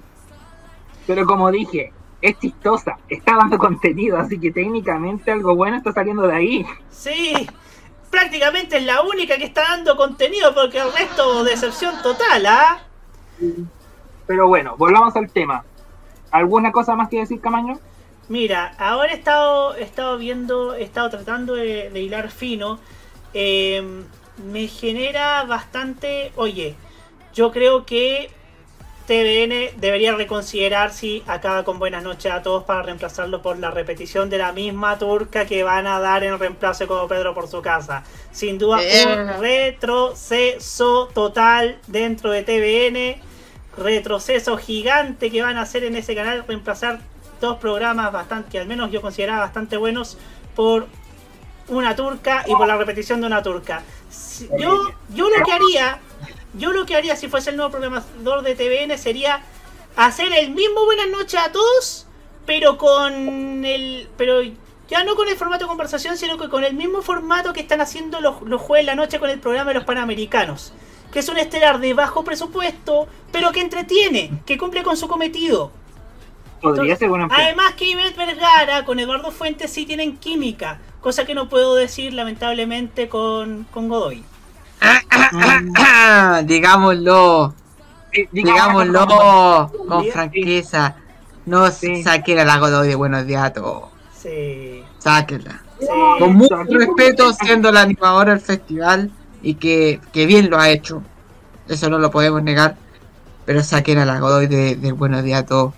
Yo creo que Buenos Días a todos se merece una figura más potente y esa puede ser la Ivette Vergara. E incluso saben que ya ahora, pues, viniéndome de ver los panamericanos, pongan a Jorge Heria con la Ivette Vergara. Sí, también. Le va a ir de lujo. Sí. No es mala idea, no es mala idea. Pero, eh, hagamos, les voy a preguntar algo. ¿A quién preferirían que siguieran en Buenos Días todos? ¿Que sigan a María del Godoy o que la cambien por la Yamila Reina? ¿Cuál- qué, qué piensan ustedes? ¡Ya, Mila! ¡Ya, No, Mila! es que, ¡Ya, mira, Mila! mira, hay que, hay que entre- hay que granjearla, que sea un matinal de tres. Sí, Que no la pongan directo, a, a- que no la pongan directo a los leones. sí. Tien- Tiene que granjearse y después reemplazar a alguien que se va. Yo creo que los, ma- los matinales en la televisión tienen que ser de tres. Si Sí. quieren poner a una figura ascendente, no la coloquen de inmediato sola. Tienen que col- colocarla con alguien más. ¿Ya? Como con, con algún apoyo. Exactamente, con algún apoyo y, y en los veranos colocarla sola. Pero yo creo que si, si a las figuras as- ascendentes nunca las tienes que poner de inmediato sola. Tienes que siempre estar así, con, eh, perdón con, con- con esta palabra que yo creo que ahora ya no se usa mucho por, por la corrección, etcétera, pero con muletas. Hay que tenerlas con muletas a ciertas personas para que ya después a- comiencen a, a- a tener su carrera propia. Ese es el tema. Sí. Así que creo que esa es la mejor recomendación. Que le, ten- que le tenga apoyo hasta que tenga las herramientas suficientes como para mantener, como para estar sola. Exactamente. Oye, y siguiendo con el tema, ahora yo me pongo programador. Yo iba, iba a poner, iba a ser como de televisión ficticia yo. Pero ahora estamos hablando de la televisión convencional, de lo que tenemos hoy. Eh, bien, Canal 13 sigue con la aplicación de los noticieros de una hora, ¿sí o no? ¿O, no, o la ha tenido que ya, ya hace Todavía falta echar la siguen, a la- todavía siguen a las 22.10, lo cual es bueno. Milagro. Algo algo. Bueno, Milagro. a, bueno, a Tierra Brava le ha estado yendo bien, querámoslo o no. Sí, o sea. Estemos, estemos no de acuerdo con quien, con quien van a llevar ahora. eh, está sacando ese, pues sus, sus, Lo sus re- puntos. logra- el 13 El 13 logró Oye, un prime prime con algo time razonable. Y eso ya es algo admirable. Porque sea, seamos honestos, los 80 le han salvado el culo al 13 en términos de rating muchísimas veces. Y lo van a seguir haciendo lo más probable. Porque la gente ama esa serie. Dale. Roque quería decir algo, no, pero Ro- quiero escuchar a Roque. Ah, ya. Ay, ay, oye, es que a ver, cosas para arreglar de la televisión chilena cuesta, cuesta muchísimo. Creo que hay que, hay que en primer lugar hacer un desembolso millonario para arreglar la televisión en Chile. Sí. Y no estaba en Hay que 1995, infelizmente. Exactamente, no estamos lamentablemente en 1995 donde el- la televisión era un medio en donde pucha facturaba, pero ¿de qué manera? Facturaba más que Shakira con su divorcio de Piqué, pues, bueno, Había o sea, más- a ese había nivel. más- eh, en el 95 había más plata que Chile actualmente en los Panamericanos, po. Bueno, es que, a ver, es que si tú te das cuenta, hoy en día la televisión chilena no tiene nada rescatable. Y si eh, se necesita hacer una cirugía, tiene que ser una cirugía reconstructiva pero completa. Mira, una cosa que se vino a la mente, si es que quiero arreglar sobre todo, y pensando en televisión, la primera es extinguir de una vez por todas el contigo en directo. Dilo. Si el dilo. programa, el, Grítalo. el programa se hizo para la pandemia. Se hizo principalmente para informar a la gente sobre la situación sanitaria en nuestro país y cómo tomar las precauciones correspondientes. Entonces, contigo en directo no tiene razón de ser. No tiene razón de ser. Además es aburrido. Entonces, ese es un primer, es- esa es la primera cosa que se viene a la mente. A ver, tener, que- a ver, un poquito para ir, eh, un poquito para ir ya yendo en detalle. La programación de los fines de semana hay que, hay que extinguir los noticieros. Extinguir los noticieros. Por lo menos que el informativo de la tarde dure una hora. Sí. Ese es el a mínimo. durar 30 minutos. que ya sería sería como mucho pedir, pero por lo menos un mínimo 60 minutos, una hora. Porque hoy en día la gente no quiere ver noticias en televisión los fines de semana. Y en algunos casos se pasan de la raya. Sobre todo mega noticias. Entonces, la cuestión acá es que hay tantas cosas que puede echar mano a la televisión un fin de semana, que si tú te das cuenta, los gerentes de programación no quieren gastar plata por comprar licencias de películas. El único que lo hace el 13. Y de hecho TVN el domingo pasado, el viernes pasado estra- estrenó Joker y nadie se dio cuenta.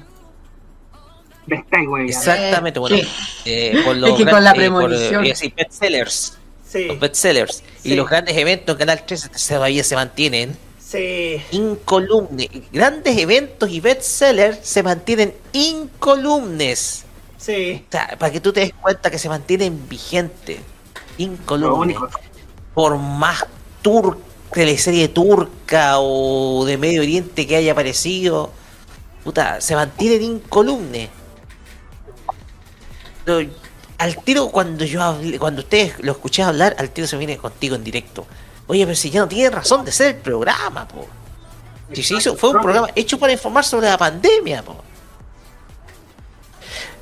Lo que sí, bueno, prime time a las 22.15. Eso es horario razonable. Eh, yo lo digo en el sentido de que difícilmente podemos encontrar un prime time a las 22 horas. Pero igual, a las 22.15 yo creo que es un buen horario. Es un buen horario considerando cómo se han ido alargando, como algunos canales, entre ellos Chilevisión. Eh, si tú te das cuenta, eh, Chilevisión se, de- se farrea a sí mismo el liderazgo televisivo. ¿Por qué? Porque no sabe, no tiene un buen programador. Ya se farrearon el, el liderazgo de digo- Gran Hermano alargándolo innecesariamente. Sí, po. Y también adiciona también de que hay veces en que empieza el prime time a las casi a las 11. Eso me tocó verlo este año, cuando estrenaron Pantanal. También TVN lo ha hecho. TVN también, oye, TVN, TVN siempre termina copiando todo lo malo de los otros canales, ¿eh? Copia todo lo malo.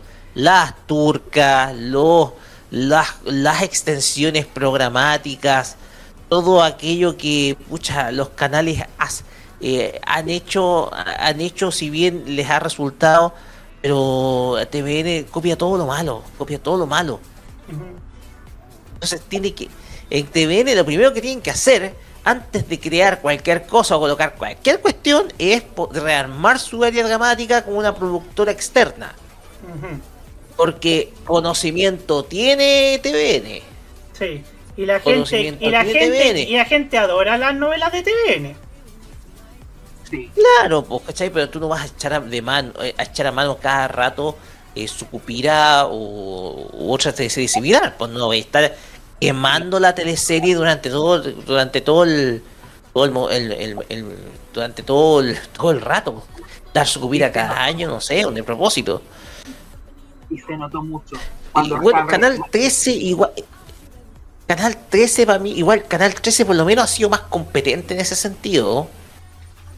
Así, por lo menos tiene la programación más digerible de los canales de televisión. Abiertos, para mí. La más digerible Canal 13. Sí. Porque por, por lo menos, y yo lo sé por, por, por- por- por mi madre, mi madre se divierte viendo casos cerrados, digámoslo. Y el que dice Chile también. O sea, ahí tú igual tenéis variedad programática en las tardes. Pero lo que sí es que me gustaría que ese trencito estuviera acompañado, soñemos nomás, soñemos, con una teleserie a las 20 horas de parte de Canal 13. Soñemos, soñemos. Soñ- Soñar es gratuito. Y, y Canal 13, que es otro canal que tiene el conocimiento para poder hacer drama, no lo está, no lo está haciendo. De hecho, tienen Si una novela revivir, guardada. lo revive mal. Tienen una novela guardada, que era una novela. La nocturna. Tienen una novela nocturna que está guardada y que todavía no la estrenan. familia. Sí, sí. De Rolfi. Sí, de Rolfi. Sí, de la novela. Otra situación ideal. ¿Se Otra escucha? situación ideal. Sí, a ver, a ver, Martín, dale Martín. Ya, gracias. El caso de esta telenovela es cuático porque la tiene grabada entera. La graba hay, hay actores que después se fueron a Mega a hacer novelas, por ejemplo Daniela Ramírez con Pancho Reyes, que grabaron esta primero y después se fueron a la, a la ley de Baltasar.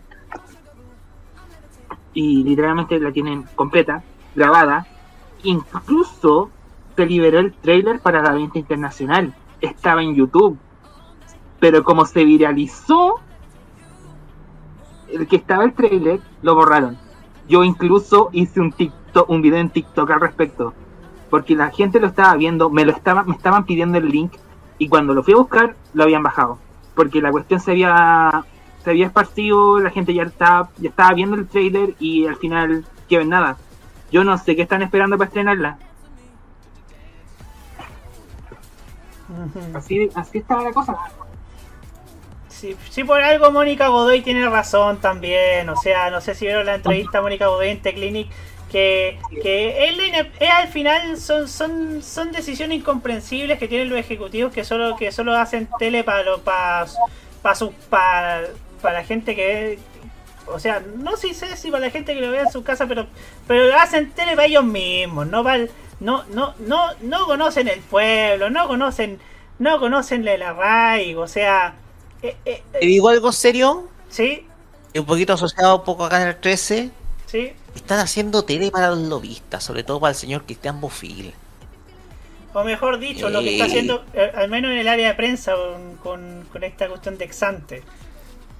Exactamente, eh, eh, esta- este tipo de asociaciones bastante sospechosas con individuos que son impresentables como el señor Bofil, que son muy poderosos, pero desde luego eh, eh, eh, llegan a e incluso sin tener participación directa del canal son más poderosos todavía.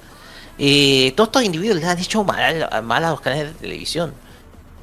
Entonces, eh, entonces desde luego eh, hacen televisión no para la gente, sino para lo- para algunos, para un grupo de lobistas por ahí están viviendo como sanguijuelas, chupando del, chupando de la sangre a medios de comunicación, un poco por amiguismo, por voluntades, por poco por juegos de poder, como diría una teleserie por ahí.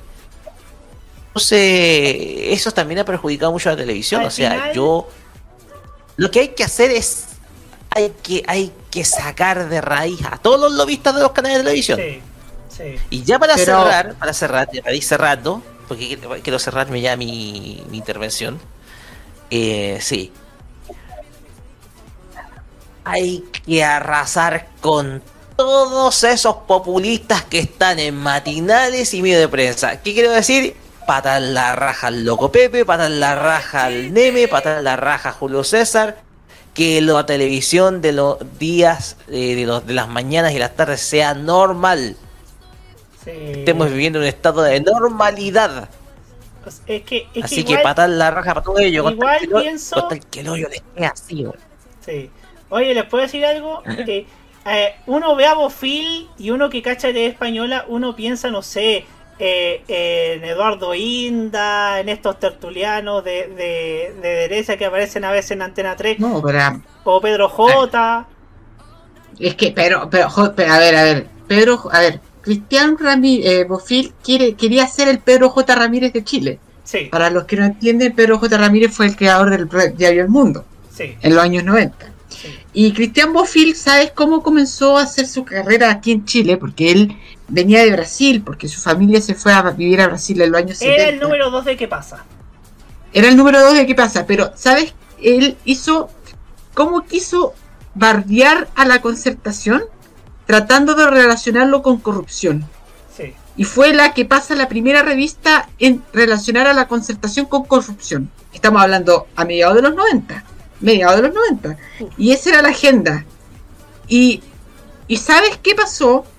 Y esto yo lo, lo tengo con conocimiento de causa porque yo he revisado la, la historia de la revista que pasa, he revisado las portadas, he revisado reportajes, que mientras bardearan a la, a la concertación, apareció una revista en noviembre del 96, la agenda de la BIM para la presidencia. Y está la portada. Eso es lo que hacía esta gente. Levantar gente, levantar candidatos, levantar agendas programáticas. Y si, mira, a ver, yo me voy a poner más radical que Roque. Si Roque no quiere que existan operadores de televisión, esos operadores deberían llegar, volver las universidades a los canales tradicionales de televisión. O que por lo menos las universidades tuviesen un peso, un nuevo peso dentro de la- de- del mercado televisivo. Porque lo peor que lo que lo peor que le pasó, yo creo, a la televisión chilena fue que las universidades vendieran sus canales. Sí.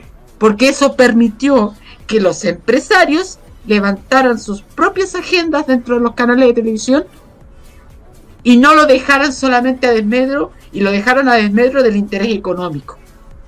Interés económico y no ideológico. Ojo con eso. Esto yo creo que hay que diferenciarlo bastante porque no crean ese discurso de que los empresarios son de derecha. Menos empresarios tan poderosos como Andrónico Luxic o Horst Polman o un Eleodoro Mate. Estos grandes empresarios lo que les interesa más que más que la derecha les interesa la estabilidad de la economía, la estabilidad del sistema institucional, la estabilidad del sistema político y por eso eh, en algún momento van a estar en contra de la izquierda, pero también pueden estar en contra de una derecha que no les satisfaga.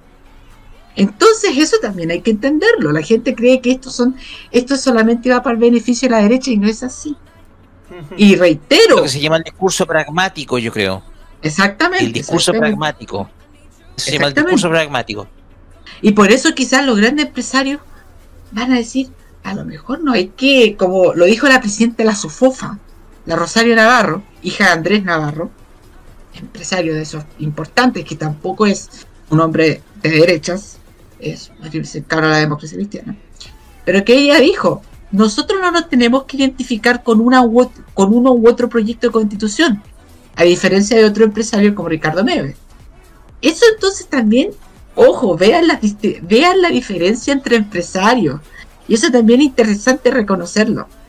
Y volviendo al tema que yo le estaba diciendo a Roque, las universidades, la sociedad civil tiene que tomar peso en esto. Pero yo me quiero guardar el comentario final, pero después para los comentarios finales porque quería hablar al respecto y sobre algo que se dijo la semana pasada. Muy bien. Oye, y otra, una última cosita, antes Sí. de pasar con lo de Bofil. ¿Tú sabes, eh, Hugo, cómo la concertación se desquitó con Bofil? ¿Cómo? ¿cómo? Con una nota completa de la Nación Domingo. A todo No sé de esto. qué año era. Era de la etapa de la asumió, Era de la etapa. la tercera, si no me equivoco. Sí. Bueno, e- era la época en que la Nación Domingo le pegaba a todos. O sea, le pegaba a todos los, los medios. Hubo un reportaje muy bueno sobre, sobre el Mega y su campaña a favor de Lavín, ¿no? Eh, de hecho, de hecho lo tengo por ahí, lo, lo voy a digitalizar en breve. Era la etapa en que. Creo que lo teni- subiste. Sí, creo que la subí. Una etapa, de- lo volvería a subir a Camarchivo más que nada. Que es, que es de, esas, de esos grandes reportajes de la Nación Domingo acompañados de esa sección llamada La Bomba Progre, que yo le llamo. Exactamente. Entre, los, entre, entre tú y yo acuñamos ese, ese, ese, instintivo, oiga. La bomba progre. En fin, eh, volviendo al tema que nos compete. em, em, yo recuperaría, no sé, el magazine del mediodía, pero yo no, pero no me, no me refiero precisamente a estos tipos de SQP y, otro- y otros asuntos. Sí que algo como el día a día más que nada, como, como lo era el día a día en algunos canales, que era que también era un buen un buen programa. U otro espacio, no sé, ya dije de cocina, dije de, de- yo también haría, no sé, una sitcom y otros asuntos. No sé, Martín, ¿qué quieres decir al respecto? Sí, mira, con lo respecto al mediodía, yo a veces como que varío entre que vuel pongan así como, mira, un bloque de dibujos animados no es opción, porque en ese, a esta hora ya está- están todos en el colegio, seamos honestos. Sí. No hay niños, no hay niños en las casas. Ese yo creo, si un bloque de dibujos animados, dejémoslo para la tarde, en la semana. Y en la mañana, los fines de semana, listo. punto. Y eh, al mediodía en la semana podría ser un magazine así tipo el día a día o como, no sé, como el hoy se habla. Es más, yo a veces pienso que el hoy se habla pudieron haberlo tirado después del matinal, Sí, en parte. sí. Porque igual calza con el tipo de programas que se solían emitir en ese, que se suelen emitir ahí. Y de haber hecho un programa así de así tipo farándula, yo creo que no deberían irse por directo a farándula así tipo dura, pura y dura, así tipo secreto a voces, SQP, sino un programa de espectáculos así tipo primer plano en el 99. Ujú. Podría ser una opción, ¿o no? Sí, pod- podría ser también una opción. Y ojo, yo, oye, ya que estamos, ya antes de, de, de empezar a cerrar este tema, a la gente de TVN, al quien sea que esté dirigiendo programación, reconsideren si van a sacar hoy se habla o no. Porque por ahí leí unos rumores, bueno, lo dijo el, lo dijo el programa de Sergio Rojas, pero yo no le creo, yo no le creo nada a Sergio Rojas, pero reconsideren sacar del aire a hoy se habla. Yo le daría una vuelta. Yo le daría una oportunidad. Yo le daría. Porque no es un mal programa. Tiene su público. eh, ha, demostrado el crecimiento principalmente Yamila Reini de la, de la Cote Castro. Eh, entonces, claro, yo no le da, yo le daría una oportunidad a hoy se habla. Por último lo tiraría un sábado en la mañana. Para ca- casi en reemplazo del buen como com- compensar lo que lo que nos dejó el buen fin de, ¿no? Entonces, Mm, entonces podría ser. entonces podría ser eso. No, no, la, no la sacaría de cuajo. Además que ha sido un programa bastante bueno. Han, han habido grandes conversaciones sobre principalmente salud mental. Ahí se dio a conocer la ley TEA. eh, En uno de esos programas. Yo se lo agradecí. De hecho, a la misma Yamila cuando la entrevistamos en el lanzamiento de TVN. Entonces yo no... Yo pens- lo pensaría dos veces si quiero sacar el, el Hoy se habla. Y bueno, y eso es lo que yo, yo diría, lo, lo que yo tengo al respecto. Lo otro, y antes que se me olvide, yo haría, yo más que nada para NTV, ¿sabes lo que le hace falta a NTV? Un programa de música chilena. O sea, novedades solo de música chilena. Hay un programa muy bueno que, que se emite en un Chile TV los viernes en la noche, que es Repertorio CL, que, el- que lo recomiendo, que, son, que es un programa sobre música chilena. NTV podría hacer lo mismo. Eh, pienso igual, pienso igual. Yo siento que NTV es de los pocos canales, el único, por no decir el único, que está haciendo las cosas bien actualmente. Al menos de los canales relacionados a los más grandes. No sé, eh, si tú me das a elegir entre los cuatro canales grandes y NTV, yo me quedo con NTV. Independiente de que sea más, más cultural que familiar, pero prefiero eso. Además, pref- prefiero, prefiero un canal cultural familiar a que otro otro otro canal de cuicos comiendo, cuicos viajando. Lo que NTV hace lo que los demás canales deberían estar haciendo en lo que a programación cultural se refiere.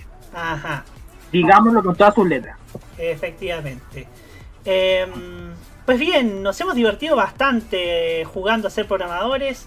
Eh, claramente tenemos, tenemos mucha más mentalidad más joven que- que el común de los de quienes dirigen hoy día la televisión.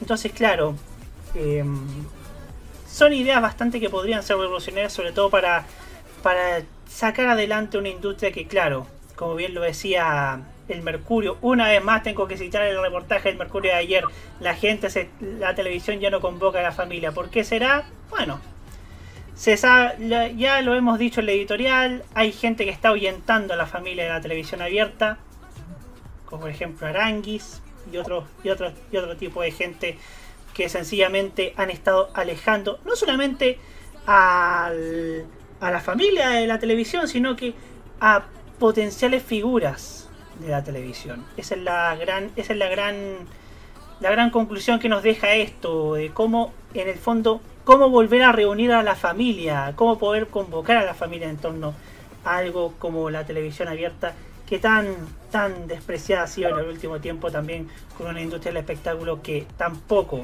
ha sido, ha estado a la altura en los últimos 15 años, ¿no? Martín, su canción. Perfecto. Bueno, antes de presentarla, quiero darle las gracias por haberme dado el espacio para haber hecho esta dinámica. Fue muy entretenido. Y espero que algún día lo volvamos a hacer. No con el mismo tema, pero que se vuelva a hacer.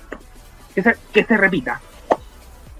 Y bueno, la canción la elegí porque me gusta mucho. Es de una telenovela mexicana que vimos hace poco con mi mamá, porque la repitieron en telenovelas y es, por- es pegadiza. Es pegadiza, la verdad. Me- se me hace pegadiza y es de mis favoritas, al menos de las telenovelas de la década del 2010. Entonces, eso. Aquí están Enrique Iglesias con Juan Luis Guerra, con el tema.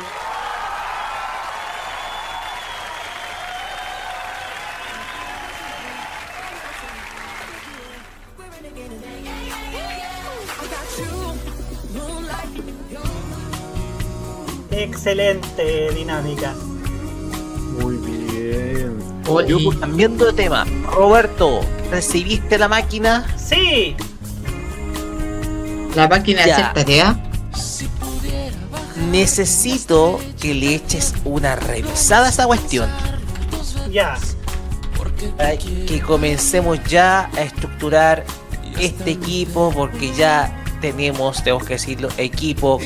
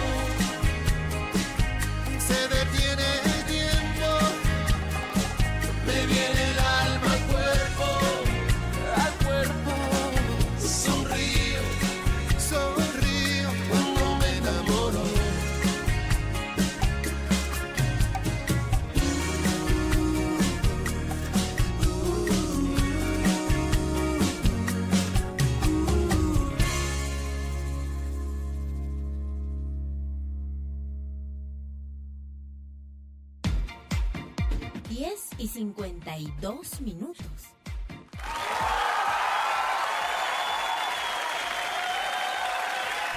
Así es, después de un pequeño chascarrito, en fin. Traje del oficio a veces pasa, a hacer estas, esta- estas en, est- en estos prospectos, pero ha llegado el momento culmine de este programa, que son las reflexiones finales de nuestro panel, y quiero partir hoy día con Nicolás Eduardo López. Estaba revisando un diario crónica, no, un diario tribuna del año 72, que decía algo así como faltan 900 y tantos días para que termine este gobierno. Muchos me dirán, pero ese periodismo es de trinchera de los 70. Pero el problema es que ahora llegó cierta radio con cierto presentador que, cuan- que al anunciar la hora en la mañana lo primero dice que dice es cuánto le falta de, tiempo a este gobierno. Eh, Eso en los 70 podía verse normal. Había mucho periodismo de trinchera de lado y lado, pero en pleno 2023 eso llega a ser chocante. Bastante, y aparte, con eso te muestras que estás jugando nuevamente a la trinchera y retroceder 50 años de lo- en lo que hemos avanzado eh, a nivel de prensa. No contento con eso, hay cierto programa en la tarde. Uno dirá es libertad de expresión, pero quienes me van a. qui- quien ha visto Los Simpsons me entenderá. Me entenderá con la referencia que voy a decir. Nuestro dial FM centeguino, tan saturado a mano de poder, ha llegado a tener ya su propio Tino Burgos. Quien, haya visto Los Simpsons entenderá perfectamente la referencia que acabo de dar. Tan mal estaremos. Y la pregunta es, ¿habrá gente que, sea capaz de seguir esto? Ahí lo dejo. Irónico que la radio de la que hace mención sea dirigida por alguien que es más cercano al, al centrismo como lo es el señor Werner Núñez, ¿no? Increí- increíble eso, ¿no? Bueno, en fin, Hugo Cárez Navarro, su turno. Increíblemente está relacionado a lo que dice Nico. La semana pasada el presidente Boric habló sobre las malas noticias que se publican por parte de ciertos medios de comunicación, digámoslo, el Mercurio, la tercera y, y la segunda. Yo creo que eligió mal a, su, a sus adversarios, señor presidente. Primero que todo, yo creo que usted no está como para andar comentando ese tipo de cosas de la manera que las comentó. Creo que usted tiene instrumentos mucho más eficaces y mucho más directos para solucionar el problema que usted cree que está viendo. Y esos instrumentos los, tiene usted como presidente de la República. Y tiene la constitución y las leyes para poder ejercer un mayor, una mayor plurali- pluralidad de los medios de comunicación en Chile. Y sepa usted, señor presidente, que por mucho que los diarios lo ataquen, es justamente las radios en este momento los que más en este momento le están haciendo más daño a usted. Ya lo dijo Roque, ya lo dijo el Nico. Yo iba a dar un caso parecido. Y también el caso también de, de otro medio de comunicación cuyas columnas de opinión son vistas por más de 300.000 personas sin pagar un peso por parte de los usuarios. El Mercurio cuesta 1.800 pesos. El comentario de Tomás Mochetti en Radio de Río Bio cuesta 0 pesos si uno tiene acceso a Internet. Creo que el presidente eligió bastante mal a quien atacar. Y también creo yo, señor presidente, que para realizar ese tipo de críticas a los medios de comunicación, que yo creo que pueden ser plausibles, podría haber ejercido una mayor presión a la SECOM para que la SECOM pudiese tener un mayor contacto con esos medios que no están publicando tan buenas noticias sobre usted, presidente, y a lo mejor quedan las cosas de otro, de, eh, así generar otro ambiente. Así que yo creo que el presidente no estaba muy bien acertado cuando quiso atacar a los diarios, porque yo creo que en este momento los diarios es lo que menos la gente lee. Y si la gente está teniendo una opinión crítica de este gobierno, no es a través solamente de los diarios, sino a través de otros medios. Y más preocupante creo yo que es lo que está ocurriendo en las radios.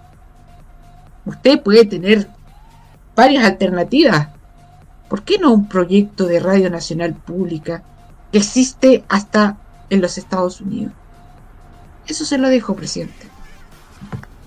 Muchas gracias, Ro- eh, Hugo Cárez Navarro. No, hoy día Roque no tiene. No tiene. Usted, Hugo, siempre ahí poniendo la cordura, ¿no? Por algo es la voz de conciencia, ¿no? En fin. pues. En fin. Mi reflexión final tiene que ver con una, un reportaje que hice ayer en, para, el, para el cuerpo dominical de TV en serio. Que es increíble que figuras que eran vistas en menos por la televisión abierta por A, B o X motivos tengan que irse de la televisión abierta e incluso del país para poder hacer esas cosas que dejó de hacer la televisión abierta. Por ejemplo, vemos a Andrea de la Casa, que acá se la, se la conocía, al menos en los medios salía como una modelo más de, del ambiente farandulero, fue la reina de Viña, ahora está radicada en Ibiza, es DJ, y conduce un programa sobre eh, diversidad sexual, sobre temas de género, sobre sexualidad incluso, en Instagram.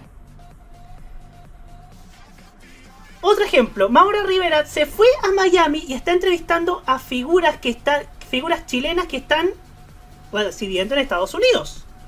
Y lo hace para YouTube. Quique Morandé, que pareciera que está recuperando el espíritu de cóctel en, un, en, su canal de YouTube, donde ha hecho grandes entrevistas también. También hay un pro- programa bastante bueno con Álvaro Salas donde además tiran chistes y recuerdan cosas de Viva el lunes. ¿A qué voy con esto? Que para que para hacer esas cosas que debiste hacer en la televisión abierta chilena, sencillamente tenías que irte de la televisión abierta. Y eso habla muy mal de la televisión abierta, porque vemos cómo se favorecen a figuras que no tienen ni el 5 o 2% de la simpatía de alguna de estas figuras que anteriormente mencioné y que van a estar incluso encerradas por dos meses o más y quién sabe cómo va a terminar eso. Entonces, siento yo que acá hay, eh, volvemos al, debate, al debate que siempre ha motivado a este portal y a este programa también, como anexo. Para que una figura sobresalga fuera sobresal para que una figura de la televisión abierta sobresalga sencillamente tiene que irse de la televisión abierta y hacer cosas dentro de la democracia que, ejercen hoy día las plataformas de streaming como es el caso de YouTube o Instagram. Así que bien por estas personalidades que anteriormente mencioné, lo están haciendo bien, tienen su público, han demostrado eh, cierta cercanía y cierta, cierto profesionalismo a la hora de, hablar de ciertos temas como temas de género y otras cosas. Y una lata que la televisión abierta siga farreándose este tipo de figuras. En fin, en fin amigos, ya queda poco para la Teletón. Bastante, no, vamos a estar bastante entusiasmados con esta con, lo que nos tengan preparadas estas 27 horas. Vamos a pasar muy bien, increíblemente. Y los esperamos por mi parte el próximo lunes a las 9 de la noche con un nuevo capítulo de La Cajita. Eh, gracias Hugo, gracias Roque, gracias Nicolás, gracias Martín que estuvo hace un rato con nosotros. Y por mi parte nos vemos la próxima semana con un nuevo capítulo de este programa que como siempre ha sido realza el talento por sobre todo. Hasta la próxima semana con un nuevo capítulo de La Cajita. Chau, chau. Chao, buenas noches. Buenas noches. Buenas noches.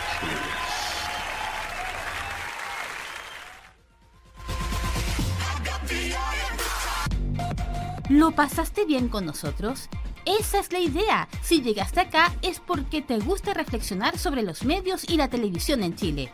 Contamos contigo la próxima semana en una nueva terapia mental. Cerramos por esta semana la cajita en modoradio.cl. opiniones emitidas en este programa son de exclusiva responsabilidad de quienes las emiten y no representan necesariamente el pensamiento de modoradio.cl.